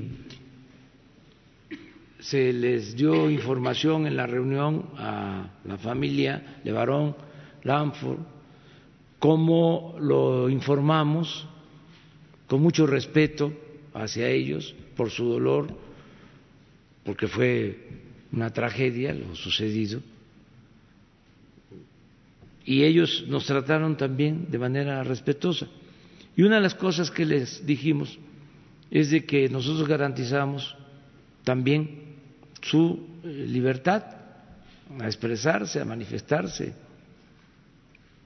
Entonces están haciendo uso de un derecho que tenemos todos los mexicanos. Pueden ellos este, decir lo que eh, sientan y nosotros vamos a ser respetuosos, lo tenemos que hacer y llevar a cabo nuestro trabajo. En este caso, la Fiscalía General está este, trabajando en las investigaciones como corresponde. Nosotros estamos ayudando desde el primer día y lo vamos a seguir haciendo. Y la Fiscalía está llevando a cabo la investigación. Lo demás, pues este, es parte de las libertades que se tienen, ¿no? Si se está de acuerdo o no se está de acuerdo. Eh, acerca de la petición que nos hicieron de que se iniciara con una oración, se aceptó. Si este, ya ellos lo dijeron, pues yo también este, lo confirmo, ¿sí? por el respeto a eh, todas las creencias. Eh, eso fue. Presidente, y finalmente preguntarle, eh, ayer el ingeniero Cuauhtémoc Cárdenas dice que su gobierno no es un gobierno de izquierda, que Morena no es, no es de izquierda y que él piensa que podría ser un sexenio perdido, aunque espera equivocarse, confía en que no sea así. ¿Y qué opinión le merecen estas Lo mismo, mucho respeto. Supongo que difiere. Es libre el ingeniero, siempre ha dicho lo que siente y se respeta su punto de vista. Pero no está de acuerdo, ¿o sí? Pero yo no estoy para polémica y respeto mucho al ingeniero. Además, somos libres, queremos la democracia y la democracia es debate, es garantizar las libertades, es el derecho a disentir, es la pluralidad. Lo hemos dicho muchas veces, no es pensamiento único. Sería la vida muy aburrida si todos pensáramos igual. No, pasaríamos, pasaríamos todo el tiempo bostezando, aburridos, entre otras cosas. Entonces somos libres. Este, y qué bien que haya debate y polémica. Nosotros eh, pues tenemos un propósito, la transformación de México. ¿En qué consiste la transformación del país? Pues este para más precisión acabamos de escribir un libro. Ahí está y el domingo pasado se definió hacia dónde vamos. Pero eso es este eh, otro tema. Ah, no, no, no, no, no, pero no, no se alteren. Permíteme, te vamos poco a poco. A todos les contesto, pero este eso es lo que puedo decir, Sara. ¿eh? Eh, estamos llevando a cabo la cuarta transformación de la vida pública de este país. Y no es un simple cambio de gobierno, es un cambio de régimen. Y el objetivo principal es acabar con la corrupción, desterrar la corrupción del país. Y vamos avanzando en ese propósito. Y esto eh, nos lleva a que eh, podamos hacer justicia. Yo eh, sostengo, no de ahora, de siempre, de que lo que más ha dañado a México ha sido la corrupción, que esa es la causa principal, la corrupción es la causa principal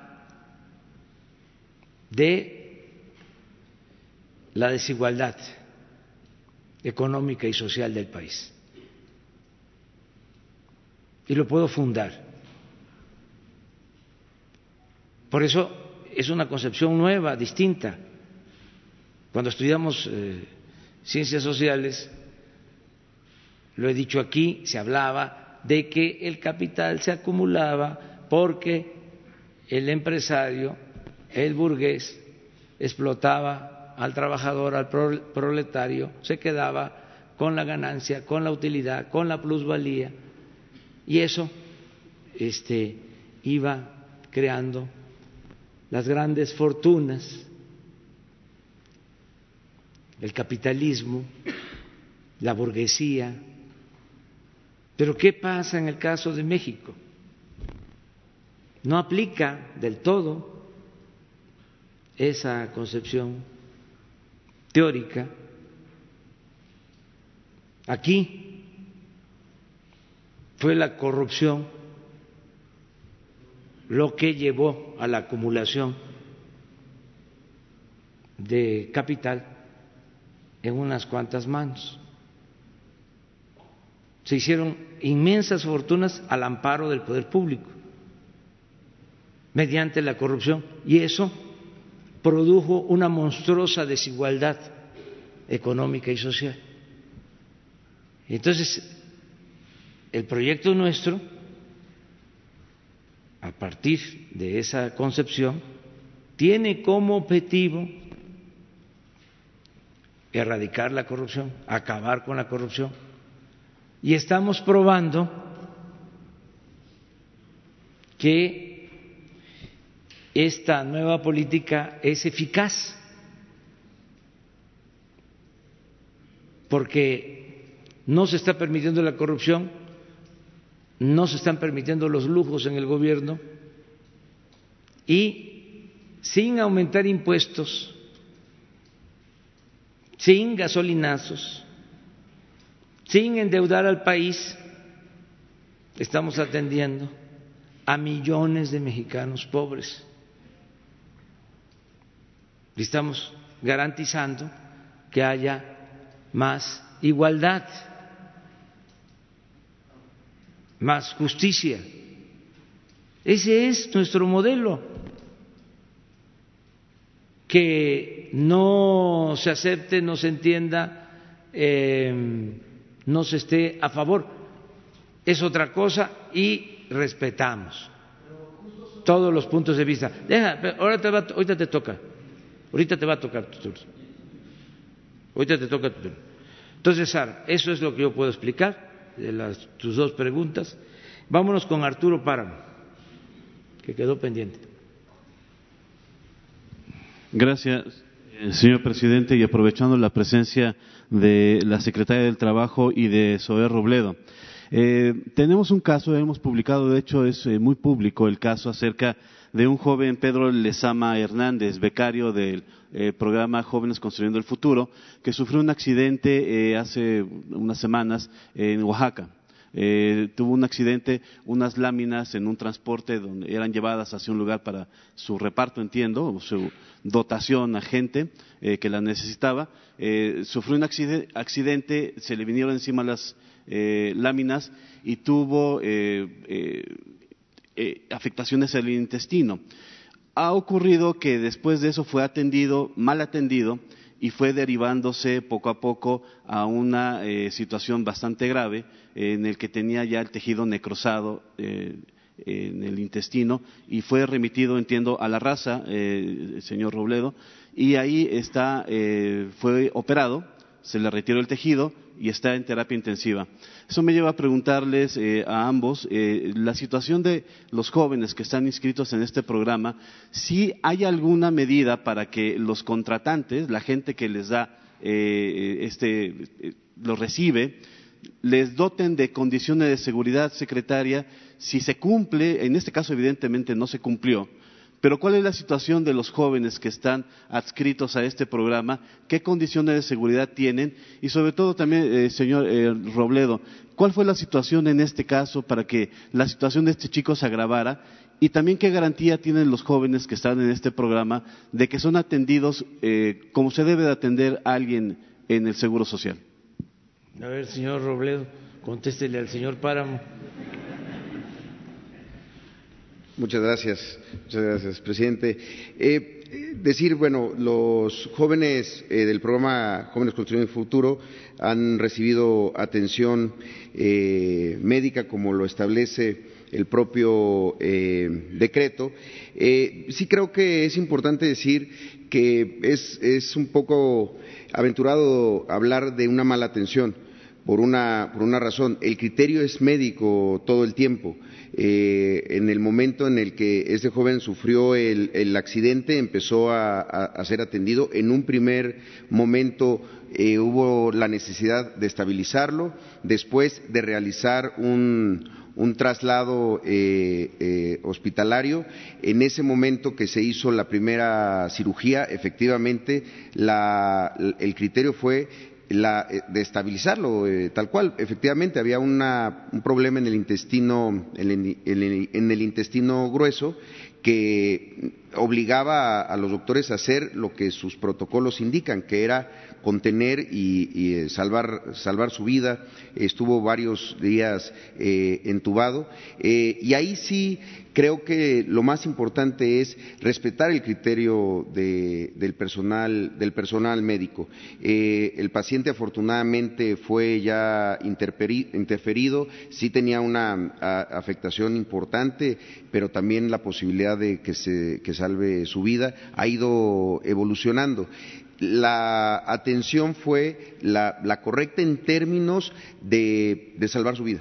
Eh, muchas veces, eh, y se ha estado en una comunicación permanente con la familia, eh, la, normal preocupación de, los padres y demás, se, puede llegar a pensar que un traslado en ese momento puede hacer la, diferencia, pero también los doctores tienen que establecer su criterio y, la responsabilidad de tomar decisiones. Afortunadamente, la, evolución eh, eh, es, favorable en este momento. Se han incrementado considerablemente las eh, probabilidades de, vida, como, lo señalan los, médicos, pero creo que se debe reconocer que ante un accidente que en otras condiciones, sin el seguro que tienen los jóvenes, hubiera sido muy difícil que tuviera atención del Seguro Social si esto hubiera ocurrido y no hubieran tenido la atención, nunca hubiera podido ser intervenido en el Centro Médico Nacional La Raza, nunca hubiera podido estar en manos de, de verdad, de muy buenos eh, cirujanos. Si no hubiera existido en el decreto eh, presidencial la incorporación de los jóvenes a esta modalidad de seguridad social, pues hubiera estado en manos quizá de alguna clínica privada o, eh, o, de, o de, los servicios de salud del Estado. Eh, sí me aventuro a decir que creo que estuvo en las mejores manos gracias a que tenían la protección eh, que incluye eh, este tipo de, eventos con el seguro social.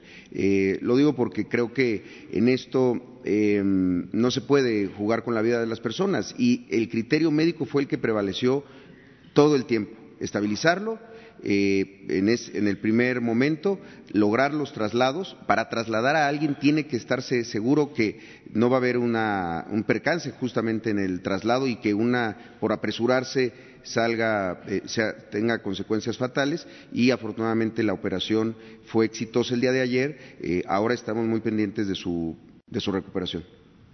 Gracias, señor Parán. Gracias, señor Robledo.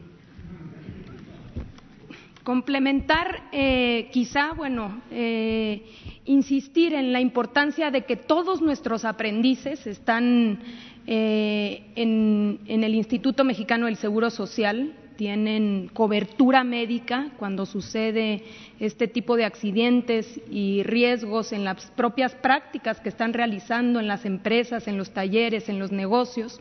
Es el caso de Pedro.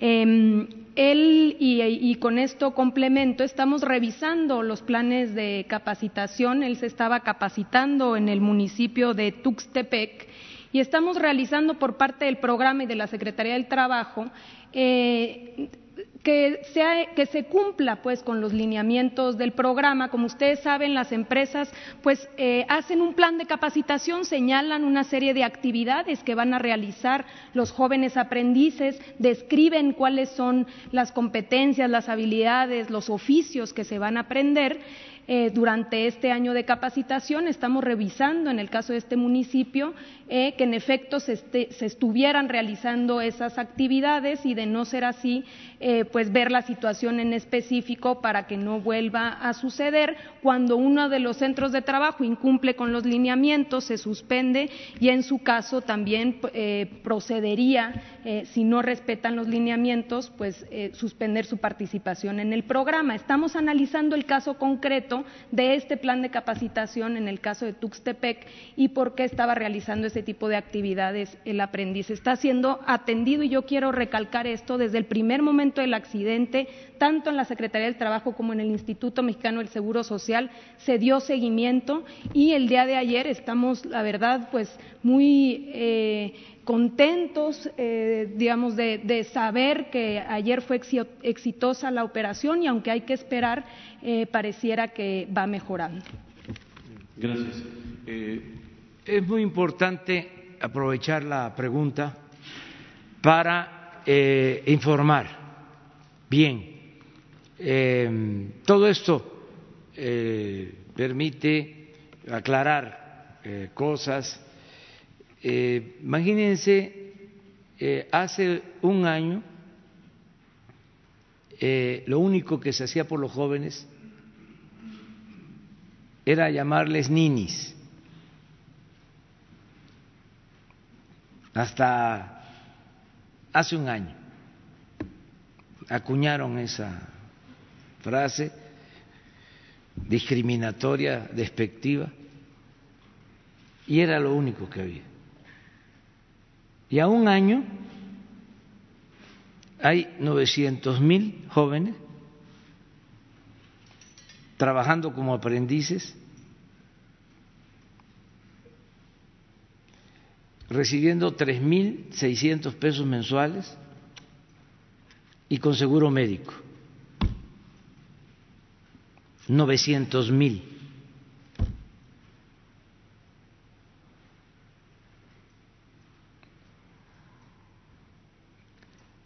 ¿Hay diferencia o no hay diferencia? Pero además, para complemento, ¿no? en este lamentable caso, aquí están informando desde muy temprano el secretario, el director del seguro y la secretaria del trabajo, enterados del hecho y atendiéndolo. Esto es otro gobierno. Este es un gobierno del pueblo, para el pueblo y con el pueblo. Para que no nos confundan. No es por presumir, pobremente. Adelante. Segunda, eh, segundo tema, señor presidente, para usted. Eh, hoy el INEGI a las seis de la mañana en su informe que hace diario da a conocer el indicador eh, de confianza del consumidor en la economía. es a la baja, una vez más. hay varios indicadores, son cuatro o cinco indicadores, entre ellos que la gente está teniendo menos posibilidades de adquirir desde muebles hasta enseres domésticos, porque no tienen eh, posibilidades de acceder a ellos. Y ha sido, eh, durante una semana estamos juntando los, yo he estado reuniendo la información del INEGI, eh, el indicador global de actividad económica de septiembre va a la baja, también el Producto Interno Bruto del tercer trimestre a la baja, el la venta de automóviles va a la baja desde hace unos años pero este se está acentuando. Eh, yo sé que usted eh, dice que sin eh, desarrollo, el desarrollo se mide por la posibilidad de la gente de acudir a un lugar y obtener los bienes que necesita para su vida diaria. Sin embargo, todos estos indicadores, presidente, de verdad no le preocupan o no le inquietan o el, el resto de la economía, los indicadores que usted da, contrarrestan esto? ¿Cuál es la situación que usted ve en la economía? Eso último que acabas de decir, este, acabo de informar en el Zócalo de la Ciudad de México. Eh, ¿Qué indicadores son importantes? Que se están creando empleos. No nos pueden decir que no. Llevamos eh, hasta octubre más de 600 mil empleos nuevos creados, sin tomar en cuenta esto que estamos hablando los jóvenes, sin tomar en cuenta lo de los 200 mil campesinos que tienen trabajo permanente en Sembrando Vida. Estamos hablando de como un millón de empleos adicionales. Dos, el salario ha aumentado más que en 36 años de neoliberalismo.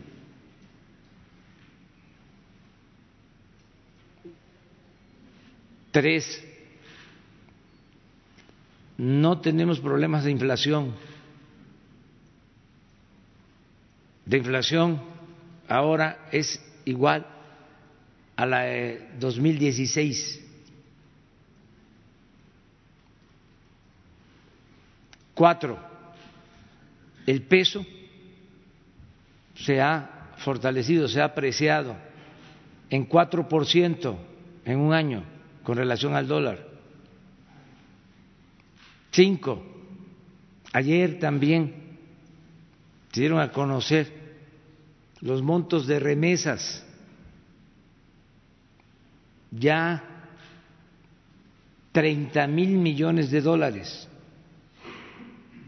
hasta octubre. Vamos, teníamos una proyección de 35 mil millones. Podemos pasar de 36 mil millones. Histórico. Inversión extranjera. La mayor en toda la historia. Entonces, eh, bienestar. Están llegando recursos como nunca a la gente humilde, a la gente pobre. Un dato, uno solo. De todos los hogares de México, en la mitad de esos hogares está llegando cuando menos un programa de bienestar. A la mitad, al 50%, cuando menos un apoyo, ya sea una pensión por adulto mayor, una pensión por discapacidad, una beca, algo. Y a los pobres, en el caso de comunidades indígenas, al 95% de los hogares. Y no vamos a tardar mucho, más temprano que tarde, va a ser al 100%. Entonces, eh, los que no están de acuerdo con nuestra política, los expertos que se quedaron pues con el otro modelo que tienen nostalgia por el neoliberalismo, pues siempre van a estar este, cuestionando y tienen todo el derecho de hacerlo, pero vamos muy bien y de buenas. Este, entonces, existen esos datos que tú estás dando, por ejemplo, el dato de confianza del consumidor, aún a la baja, es de los más altos que ha habido en los últimos años. Y te lo puedo probar. Mañana te lo pruebo. ¿De acuerdo? Mañana estoy acá. Eh, o sea, para que este tengamos eh, todos los elementos. Por eso son muy buenas estas eh, conferencias que nos permiten informar. Imagínense cómo era antes, siempre lo este, repito, parezco disco rayado.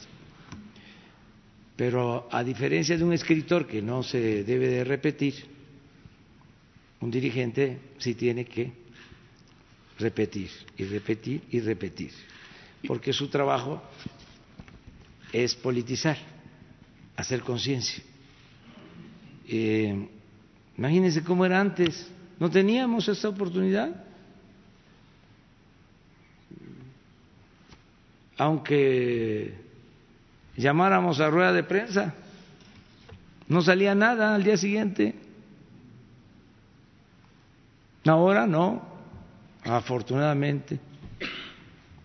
Existen las benditas redes sociales y además los medios convencionales eh, están más abiertos que antes, hay más apertura. También por lo mismo, ¿no? Porque hay más competencia y esto ayuda mucho. Hay más democracia en todo lo relacionado con los medios. Señor, y por último, nada más, todo esto que usted comenta lo recoge en el libro, en sí. hacia una economía moral. Eh, me llamó mucho la atención también el día del informe, el domingo, que estuvimos ahí, había al menos unas 10 carpas donde estaban vendiendo el libro. Había gente que montó las carpas con cajas llenas de los libros y lo estaban vendiendo en 200 pesos. Más allá del precio o este modelo de venta de su libro, señor, usted está enterado, lo hemos visto también en los mítines que usted hace en los estados, que llegan la gente a venderlo en 300, 350 pesos. ¿Cuál es el esquema de venta del libro, presidente? Y si usted ya sabe si ya es un pues bestseller, si ya sabe cuántos vendió, si ya, ya calculó las regalías para este año. No quiero este presumir no quiero presumir. Este, hay de todo. Lo importante es que se está leyendo. Y la editorial puede dar el informe, Planeta, da el informe. Y este, sí, donde vamos eh, van a vender libros y revistas y de todo. Este, desde hace mucho tiempo hay eh, un grupo de personas que los este, identifico y los eh, admiro porque van hasta los pueblos más apartados. Eh, es importante porque a los pueblos más este, marginados pues no llegan este, ventas de libros y de otros eh, eh, artículos que llegan cuando vamos de gira y son vendedores muy humildes que hacen gran esfuerzo, sus carritos ya muy viejos este, pero ahí van y llevan sus cajas y ponen este, sus ventas en los actos. Yo los admiro mucho y los respeto y los quiero, porque ya llevamos años así. Este, visitando los pueblos. Muy bien, vamos adelante. Eh, faltas tú, Ernesto. Sí, bueno, bueno. Sí, buenos días, Ernesto Ledesma de Rompeviento TV. Son dos temas, uno nacional y uno estatal. El primero tiene que ver con el tema de la búsqueda de personas desaparecidas. Y esto sería tocando el tema de la Secretaría de Gobernación de la Comisión Nacional de Búsquedas y de la Fiscalía Especializada de Investigación de los Delitos de Desaparición Forzada. Perdón. de desaparición forzada. Uno es el presupuesto que tienen estas tres dependencias. La Secretaría de Gobernación tuvo una reducción de un 90%, 90.5%. Entiendo que tenía que ver por temas de seguridad que se trasladaron a la Secretaría de Seguridad Pública. Entonces, la Secretaría de Gobernación pasó de 60.800 millones para el presupuesto de egresos de 2020 a 5.700 millones. Quisiera saber qué presupuesto está asignado para la Subsecretaría de Derechos Humanos y para la Secretaría de Gobierno. Eh, en el caso de la Comisión Nacional de Búsqueda, tiene un presupuesto asignado de 720 millones. Y para la Fiscalía es un presupuesto de 22 millones solamente. Eh, en la naturaleza de la tragedia humanitaria que tenemos en México con los desaparecidos y con los mecanismos de búsqueda, el presupuesto al que se, vieron sujetas estas dependencias es básicamente, es, básico y no, no atiende una emergencia humanitaria. Entiendo que en otros momentos usted ha señalado que no hay límites y que si se necesita más pueden pedirlo. Pero entonces eso me lleva a cuál es el proyecto estructural en materia de búsqueda cuando son secretarías o dependencias que se ven eh, acotadas a presentar un presupuesto que, ya de entrada está acotado. Y esto se traduce en la dilación de los casos. O sea, la búsqueda de los casos, la atención de los casos se prolonga muchísimo más. Yo entiendo eh, la política de austeridad republicana y de hecho la celebro, eh, pero no sé si aquí hay una revisión en lo que toca a estas tres dependencias, una revisión del presupuesto, porque están rebasados y, y los, medios que trabajamos este tema en estados como Tamaulipas, Veracruz, Jalisco, eh, Coahuila, etcétera. Por ejemplo, la Subsecretaría de Derechos Humanos, que, nos, que nosotros pensamos que están haciendo un muy buen trabajo, pero está completamente rebasada. La subsecretaría por falta de presupuesto desde mi punto de vista con base al trabajo que hacemos. Y lo mismo con la Comisión Nacional de Búsqueda.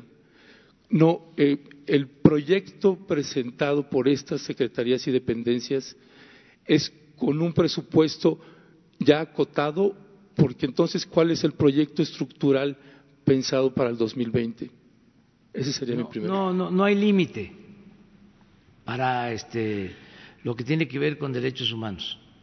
No hay límite presupuestal. Este, no hay techo. Es todo lo que se necesite. Esa es otra de las cosas que eh, cuesta trabajo que se entiendan. Nosotros llegamos aquí después de una larga lucha en defensa de la justicia y de los derechos humanos. Desde hace décadas yo empecé a tratar asuntos de violaciones a derechos humanos hace 40 años. Y estamos aquí por esa convicción. Entonces, cuando digo no hay límite es porque así es. Eh, eso está considerado dentro de las prioridades en el número uno de todos los planes del gobierno, hay como 70 prioridades. Eh, la pensión a los adultos mayores, la pensión para personas con discapacidad, eh, el tren Maya, por variar, em, la Guardia Nacional,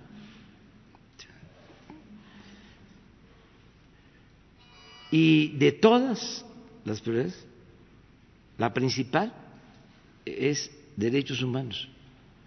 O sea, tú dices que eh, Alejandro, le voy a hacer un llamado de atención fraterno, porque es extraordinario, coincido contigo, es de primer orden, es un funcionario ejemplar, honesto, trabajador, sensible, pero le falta informar sobre esto, porque no hay límite para lo que tiene que ver con derechos humanos. Pero a, ver, a lo mejor en esta parte tal vez no me estoy explicando bien. Por ejemplo, la Comisión Nacional de Búsqueda, entiendo que le presenta un proyecto de trabajo para el periodo 2020, ¿no? Y no es lo mismo presentar un proyecto de trabajo con un presupuesto asignado de, de solo 720 millones que presentar un proyecto de trabajo estructural con un presupuesto de 2.500 millones. No es que lo que necesiten. Y para que tengas más información, me reúno cada semana con ellos para ver este tema. Y trabajan todos los días en la búsqueda de desaparecidos. Están aplicados al 100. Y la Secretaría de Hacienda sabe que no se pueden quedar sin recursos, tienen recursos. Una cosa es que en el presupuesto haya aparecido, tú dices, por ejemplo, ¿no? 90% menos la Secretaría de Gobernación. Pues sí, porque ese 90% era lo que manejaba la Secretaría de Gobernación de la Secretaría de Seguridad Pública. Entonces, es lo mismo. En agricultura, si se ve en términos numéricos, cuantitativos, es menos. Sí, nada más que la Secretaría de Bienestar, por ejemplo, maneja el Sembrando Vida, que son 26 mil millones de pesos. Y Sembrando Vida es agricultura, es el campo.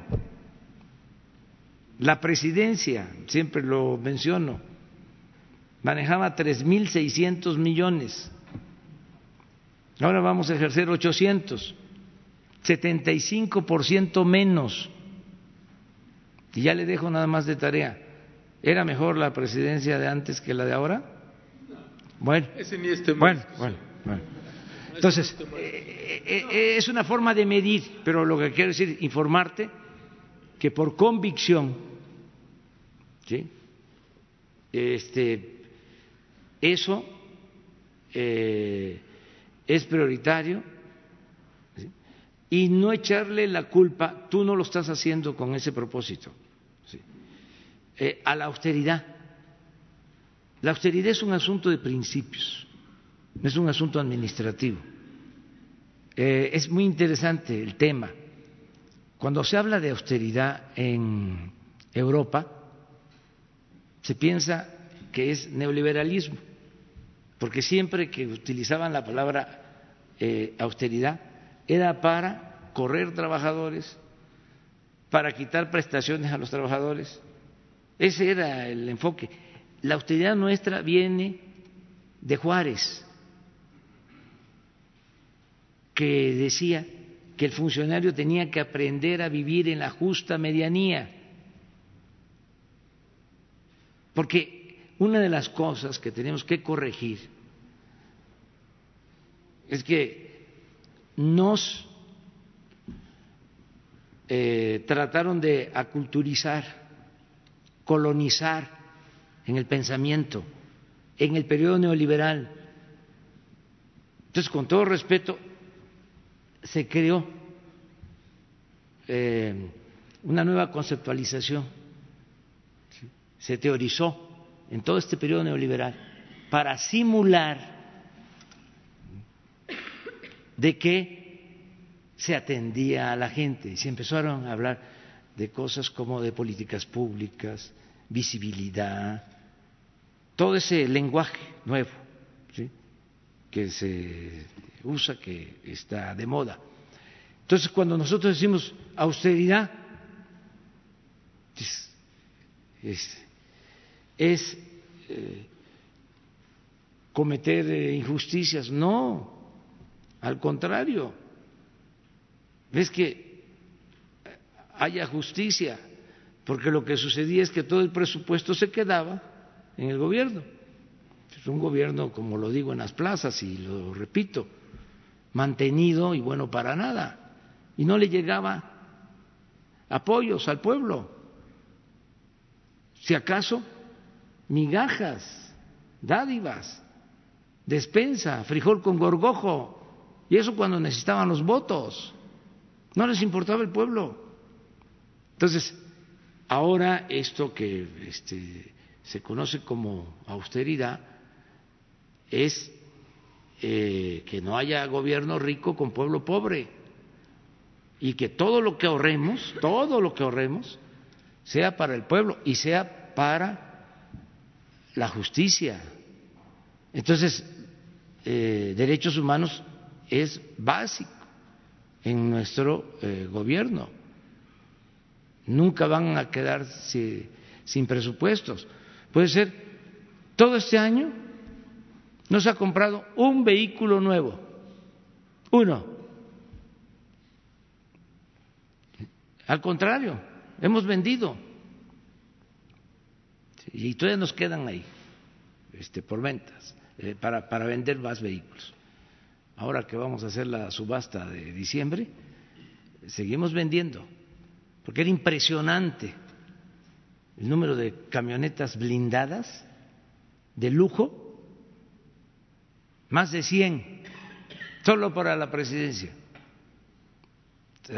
me dicen mis adversarios, cuando voy a, aprovecho ahora también para contestar, este, bueno, ¿y dónde quedó este, el Jetta, porque voy en una camioneta, que hasta me rayé porque es modelo reciente, no blindada.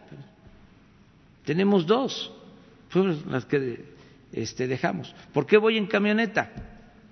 me lo planteó una gente ahora en Puebla que fui a la fábrica de armas, ahí a Libres, a Oriental. ¿Por qué voy en camioneta? Bueno, porque es más fuerte. Eh, para carretera, en el Jetta, sí estoy más expuesto. No a que me vayan a hacer algo, sino que si hay un accidente, pues este. También es fuerte el Jetta, ¿eh? no le quiero hacer este, mala fama, pero es más fuerte pues una camioneta, ¿no? Entonces, esa es eh, un poco la explicación. Sí, bueno, voy a pasar al segundo tema eh, y que a la vez va a rozar otra vez este primer tema, que es una manera también de, de mostrarle a lo que me estoy refiriendo. Es el caso que ya he tratado con usted en otro momento, el caso del municipio de Aldama, Chiapas, que otra vez se recrudecieron los, los disparos y los ataques en el, en el mes de noviembre eh, y fuimos a hacer otro reportaje y lo hemos estado sacando en partes, es una serie de reportajes que se llama Aldama en pedazos. Eh, los disparos no cesan, salvo que ahora que empezaron los reportajes, pararon los disparos. Y van a parar los reportajes y van a seguir otra vez los disparos.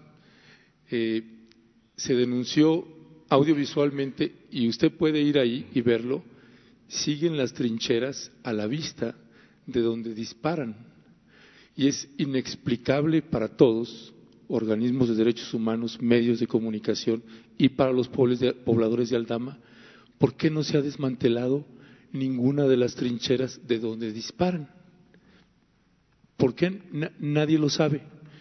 ¿Por qué no se ha apostado ahí, llegado la Guardia Nacional a desmantelar esos campos de tiro que tienen ahí, porque la policía estatal sigue ahí. Lo mismo que ya le platiqué, es exactamente lo mismo, ya no se lo voy a repetir. La condición no cambia. Yo sé que usted tuvo una entrevista que la vimos con la jornada, donde el reportero Luis Hernández Navarro también abordó el tema de Aldama, y usted señalaba que era un tema complejo. Sí, lo conozco y viví ahí en esa región por 20 años, la conozco y la entiendo. El punto es que no se resuelve, usted se había comprometido en las veces que yo vine acá a que toda la pérdida de cosecha de café su gobierno iba a indemnizar en un 50% y el gobierno estatal en un 50%. Eso nunca sucedió. Y ahorita que regresa la época de cosecha, es que regresan otra vez, se agudizan los disparos. Y tengo el temor y el escrúpulo que voy a regresar el siguiente año a hablar el mismo tema eh, y que es atendible y es, se puede resolver y no se entiende por qué no. Y para cerrar ese tema tiene que ver con el asunto de salud y atención a heridos. En este reportaje, en esta serie de reportaje tenemos cinco heridos que hemos sacado en los reportajes, cuatro de ellos con la bala incrustada. Uno en la espalda, un niño de 13 años en el cuello, tiene comezón. Es un cuadro, son cuadros muy básicos y muy atendibles. Y ese niño, por ejemplo, tiene 13 meses así. El caso de don José Guadalupe, que fue la última vez que yo abordé el tema con usted aquí y estaba la secretaria de Gobernación.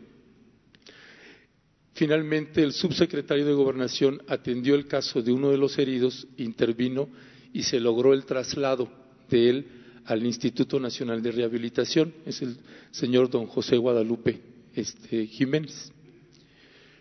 Él se internó el 19 de junio en el Instituto Nacional de Rehabilitación y contrario a lo que dijeron los hospitales en Tuxtla o en San Cristóbal, que siempre se niegan a sacar balas a indígenas, se las dejan incrustadas, dijo sí es operable y se le dio un listado de materiales para la cirugía por 93 mil pesos. El gobernador pasaron tres meses sin atender cubrir los gastos. Estuve hablando con la subsecretaría de Gobernación, con personal de ahí, habló con el director del hospital del Instituto Nacional de Rehabilitación, con la Secretaría de Salud, con el Instituto de la Beneficencia Pública y nadie estaba facultado para cubrir los gastos de la cirugía, porque dice que no había un protocolo, un mecanismo que justifique ¿Cómo va a justificar el hospital o la Secretaría de Salud tomar recursos asignados para un herido de bala de X lugar? El punto es que tuvimos que hablar a la Secretaría de Salud de Tuxtla Gutiérrez para avisarles en septiembre que Rompeviento TV iba a sacar un reportaje sobre el caso de don José Guadalupe, porque ya lo habían sacado del hospital porque no tenía los materiales nunca se le compraron y un día después, e, ese mismo día en la noche, los familiares recibieron una llamada del gobierno del estado de Chiapas para decir que mañana sin falta ya iban a comprar los materiales.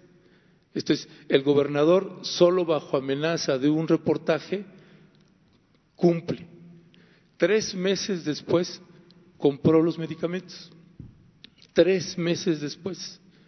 El Señor tuvo que estar buscando dónde tener un lugar donde quedarse aquí y su familia relevándose, relevándose para atender, paralítico.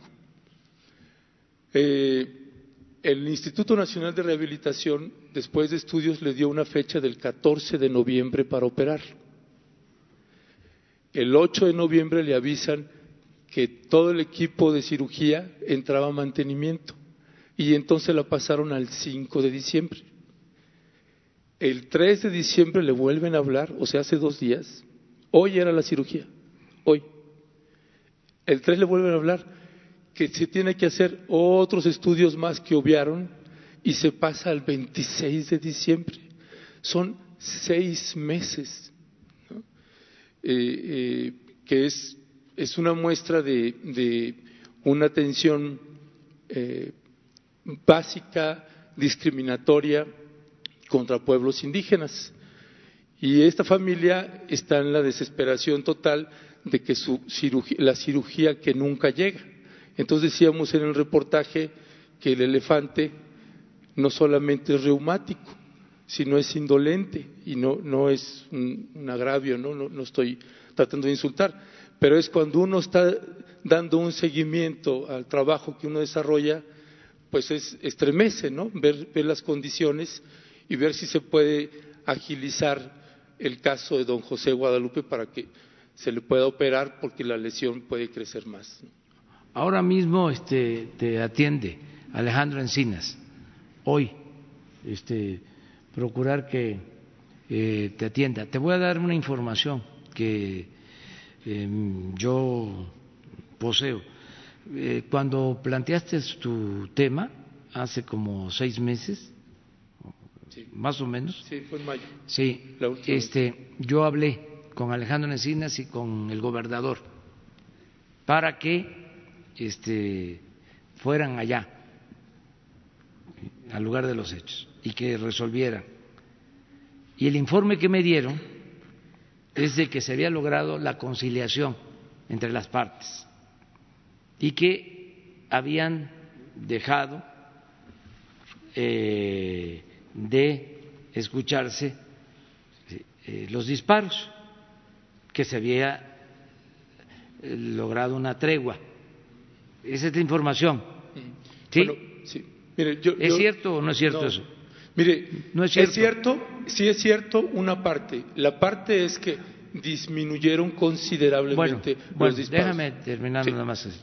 Hasta ahora, para mí, ya eso, porque incluso el gobernador me lo expresó con mucha satisfacción, igual Alejandro.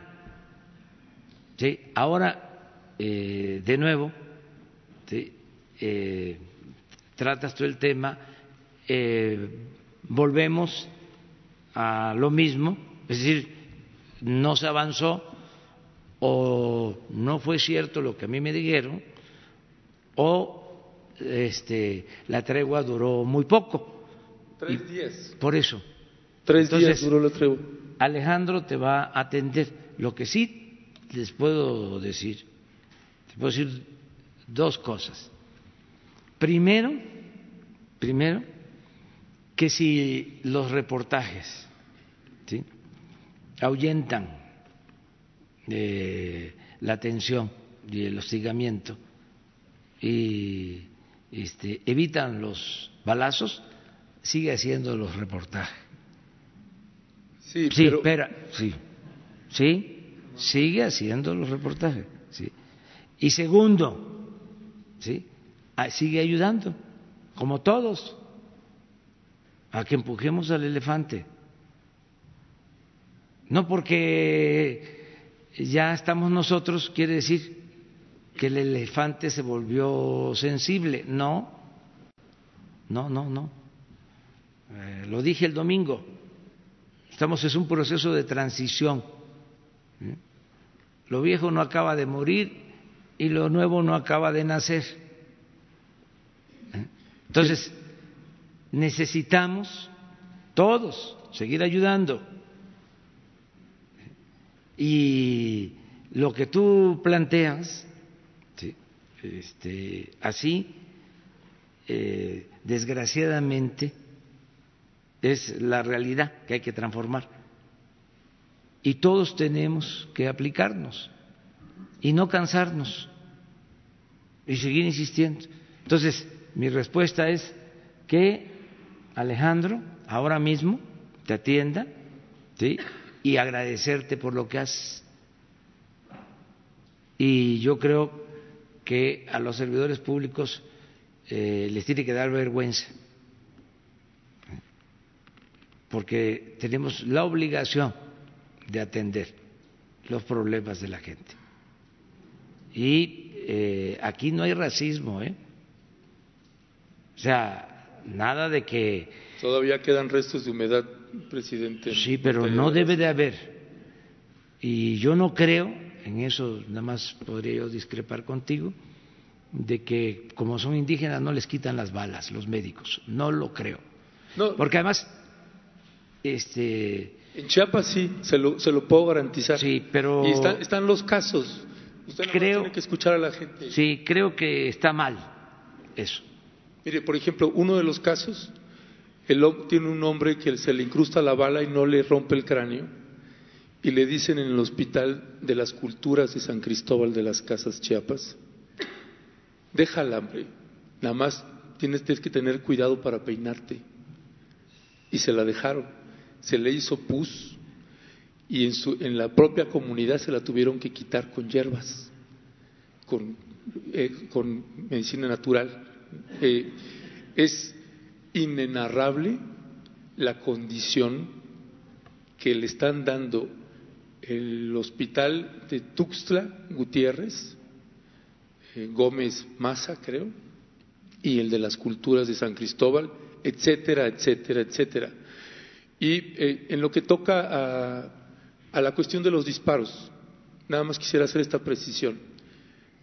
Disminuyeron notablemente los disparos a que solo eran tres o cuatro disparos por semana. Esa es la condición de toda esa cañada, toda. Vaya usted a trabajar a la milpa y a ver si tiene la fortuna o no que no le toque ese día una de esas balas. Esto es, impide hacer la vida comunitaria. Incluso las familias dicen, lo que queremos es regresar a trabajar, queremos recuperar nuestras cosechas, que nos dejen ir a campo, que paren los disparos. ¿Por qué no implementó el gobierno estatal o federal un operativo de desarme en el poblado de Santa Marta? ¿Por qué no quitan las trincheras? No tengo ni la más remota idea y, y ojalá pueda en esta ocasión hacer algo. Lo que piden ellos en, en, ahorita en las comunidades es que les puedan garantizar que puedan hacer su cosecha todo este mes de diciembre. Nosotros decimos, no, lo que resta de vida, no solamente este mes de diciembre, pero quieren solamente poder ir a cosechar sin tener el riesgo de que ese día va a haber un disparo o no. Es eso, sí, señor presidente. Sí, y hacerlo. Y también para este, tener información general, los eh, que están en contra de este grupo son también eh, indígenas. Sí. Sí, o sea, tener todos los elementos, son conflictos, ¿sí? Créanme que los tengo. Sí, Y- nada más los para los que nos están escuchando. O sea, porque esto no solo se da en Chiapas, ¿no? desgraciadamente lo tenemos en Oaxaca este, por problemas de límites, eh, por problemas agrarios, y tenemos que estar trabajando permanentemente en la conciliación, porque si no se podría pensar de que los otros son este, como bandas, ¿no? Y no, son conflictos que se han originado por cuestiones agrarias o de otra naturaleza. Entonces, lo que se tiene que buscar en todos estos casos es eh, la conciliación. Y es un proceso que lleva algún tiempo, pero hay que hacerlo, hay que hacerlo. Sí, y hay Entonces, organizaciones que trabajan sobre ese punto que está tocando precisamente de la conciliación y de que los conflictos internos allá. Se originó cuando se liberaron a los presos, a los, a los que perpetraron la masacre de Actial, que Jesús Ramírez cubrió muy bien. Sí. Y el abogado es su actual delegado en Morelos, el abogado que llevó la liberación de los presos. Y su retorno allá tiene que ver con el caso de Santa Marta y las agresiones. Sí, sí, son conflictos que llevan ya mucho tiempo y que, este, pues desgraciadamente se eh, agravan, ¿no? Por distintas razones. Tenemos que buscar la forma de la conciliación de todos, porque la confrontación y sobre todo en general no debe de haber eh, este, confrontación. Y si la hay, tiene que ser entre liberales y conservadores. Este, pero no de indígenas con indígenas. de pobres con pobres. No debe de haber en nada, ¿eh? Nada, nada, nada. Pero si la hay, pues que sea en donde existen diferencias ¿no?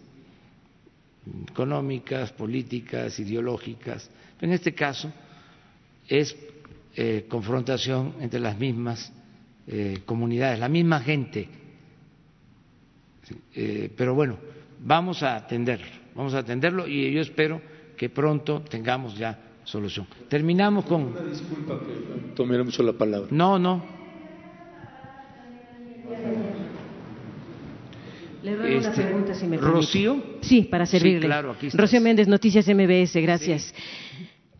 Presidente, ¿podrá informarnos de lo que se registró el martes pasado, si usted tiene datos, dado que la Oficina de la Policía Europea notificó que dio un golpe patrimonial en 30 países a los cárteles de la droga y mencionó los cárteles de que presuntamente operan en Jalisco y Sinaloa. ¿Tiene usted reportes al respecto? La Europol destaca que hubo detenciones de 200 de 200 personas vinculadas con estas actividades ilegales, eh, incluso habla de posibles funcionarios públicos. Y ese mismo martes, la Unidad de Inteligencia Financiera notificó que congeló, bloqueó 122 cuentas de personas físicas y morales posiblemente vinculadas con la operación del cártel de los Zetas, el de Jalisco, el de Sinaloa y también Tepito. ¿Qué nos puede informar al respecto? Gracias. Sí, es eh, probable que se trate de congelamientos de cuentas.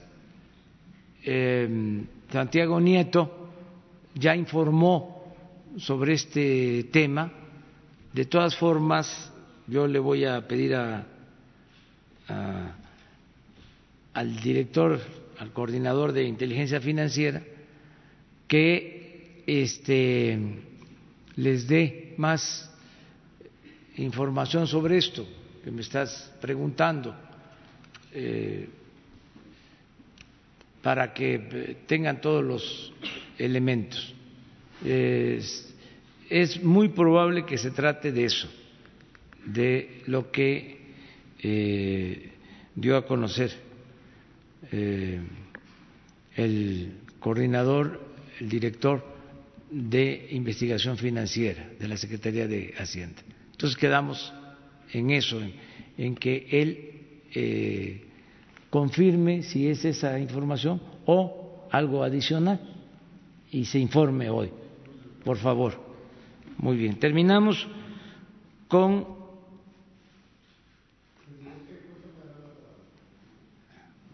ya te vas a quedar para mañana. Primero, Buenos días, señor presidente, señores funcionarios presentes. Este, Carlos Montesinos de la Hoguera. Este, nada más para redondear el tema que tocaron sobre el ingeniero Cárdenas y que de alguna manera redondea lo- los puntos que tocó el señor Páramo y el compañero de Rompevientos, todos. Este, la propuesta que hizo o la urgencia que hizo el ingeniero Cárdenas sobre una reforma fiscal este, progresiva que no solo este, garantice la mejoría en las condiciones de vida de los mexicanos y también la, la, la distribución de la riqueza, este tema que usted siempre hace énfasis, sino que sea permanente y también que este, equilibre las responsabilidades entre eh, el gobierno federal, los estatales y los municipales.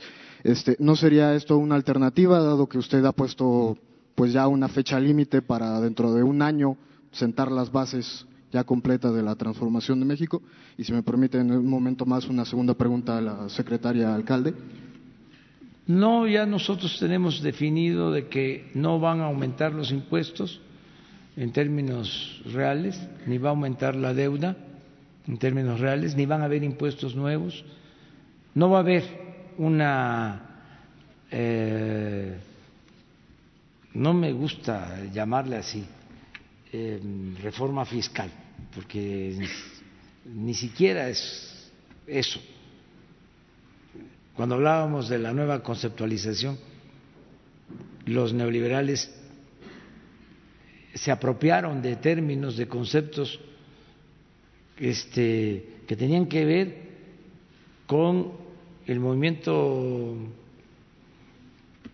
humanista, progresista del mundo. Se apropiaron del término solidaridad. Se lo apropió Salinas. Imagínense. Imagínense.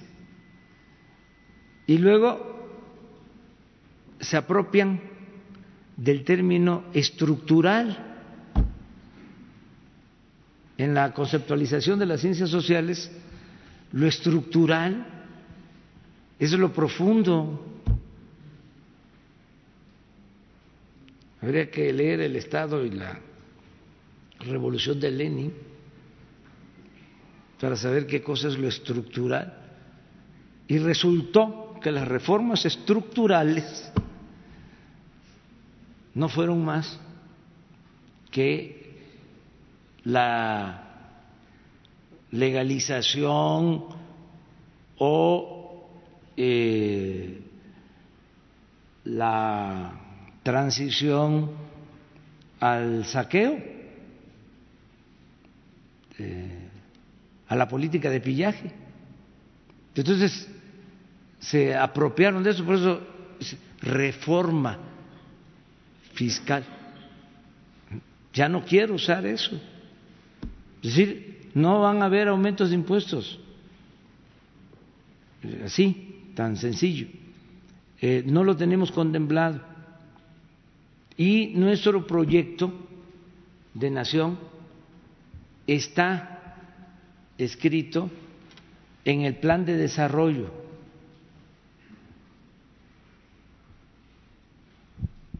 Entonces, esa es nuestra concepción y ese plan de desarrollo eh, se elabora a partir de lo que recogemos de la opinión de la gente.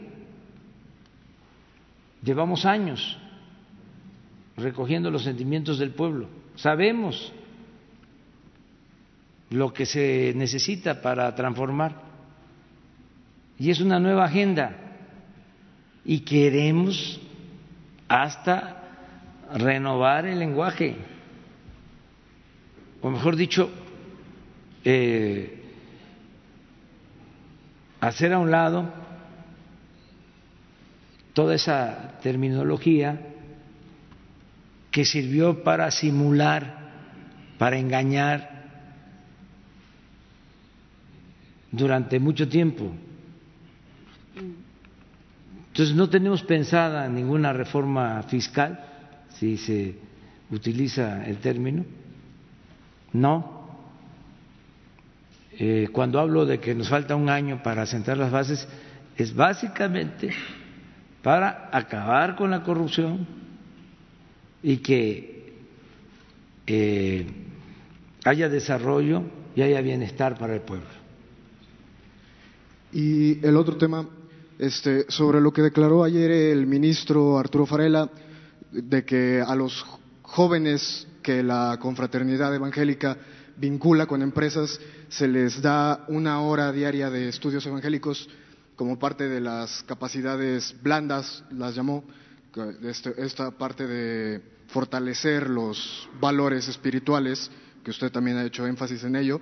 Este, eh, ¿Está dentro del programa este tipo de acercamiento con cargo al con las organizaciones eh, religiosas o algo por el estilo? De, esto este, es, ¿Es parte del programa? ¿Está de acuerdo? No, no. Eh, hay libertades y nosotros respetamos al Estado laico, que significa al mismo tiempo garantizar las libertades religiosas y las libertades en general.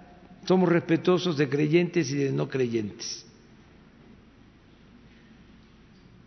Sí, adelante. Y eh, ayer, por ejemplo, me dejó escrito un texto muy bello, eh, el poeta cardenal de Nicaragua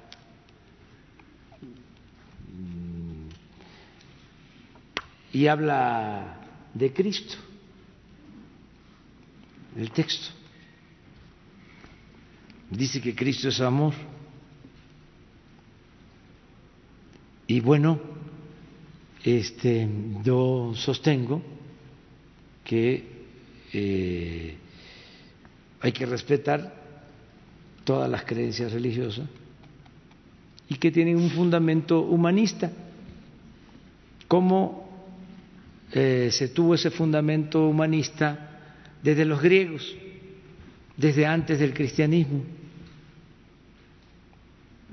Y lo interesante de todo esto es que haya respeto por todas las doctrinas y también respeto por los libres pensadores, agnósticos, ateos, que nos respetemos todos. Este, ¿Usted estaba enterado de este no, de esta hora? No, no, pero eh, somos libres, somos eh, libres y pues cada quien eh, tiene garantizado su derecho a creer o no creer. Y yo como el nigromante, Ignacio Ramírez, que decía, siendo liberal, porque lo era, yo me hinco donde se hinca el pueblo. Y yo respeto la religión del pueblo. Eso es lo que puedo decir. Entonces, este, ¿saben qué? Este, escribe como poeta del sacerdote cardenal, que fue el que recibió al Papa después del triunfo del movimiento revolucionario sandinista, tiene un poemínimo, siendo sacerdote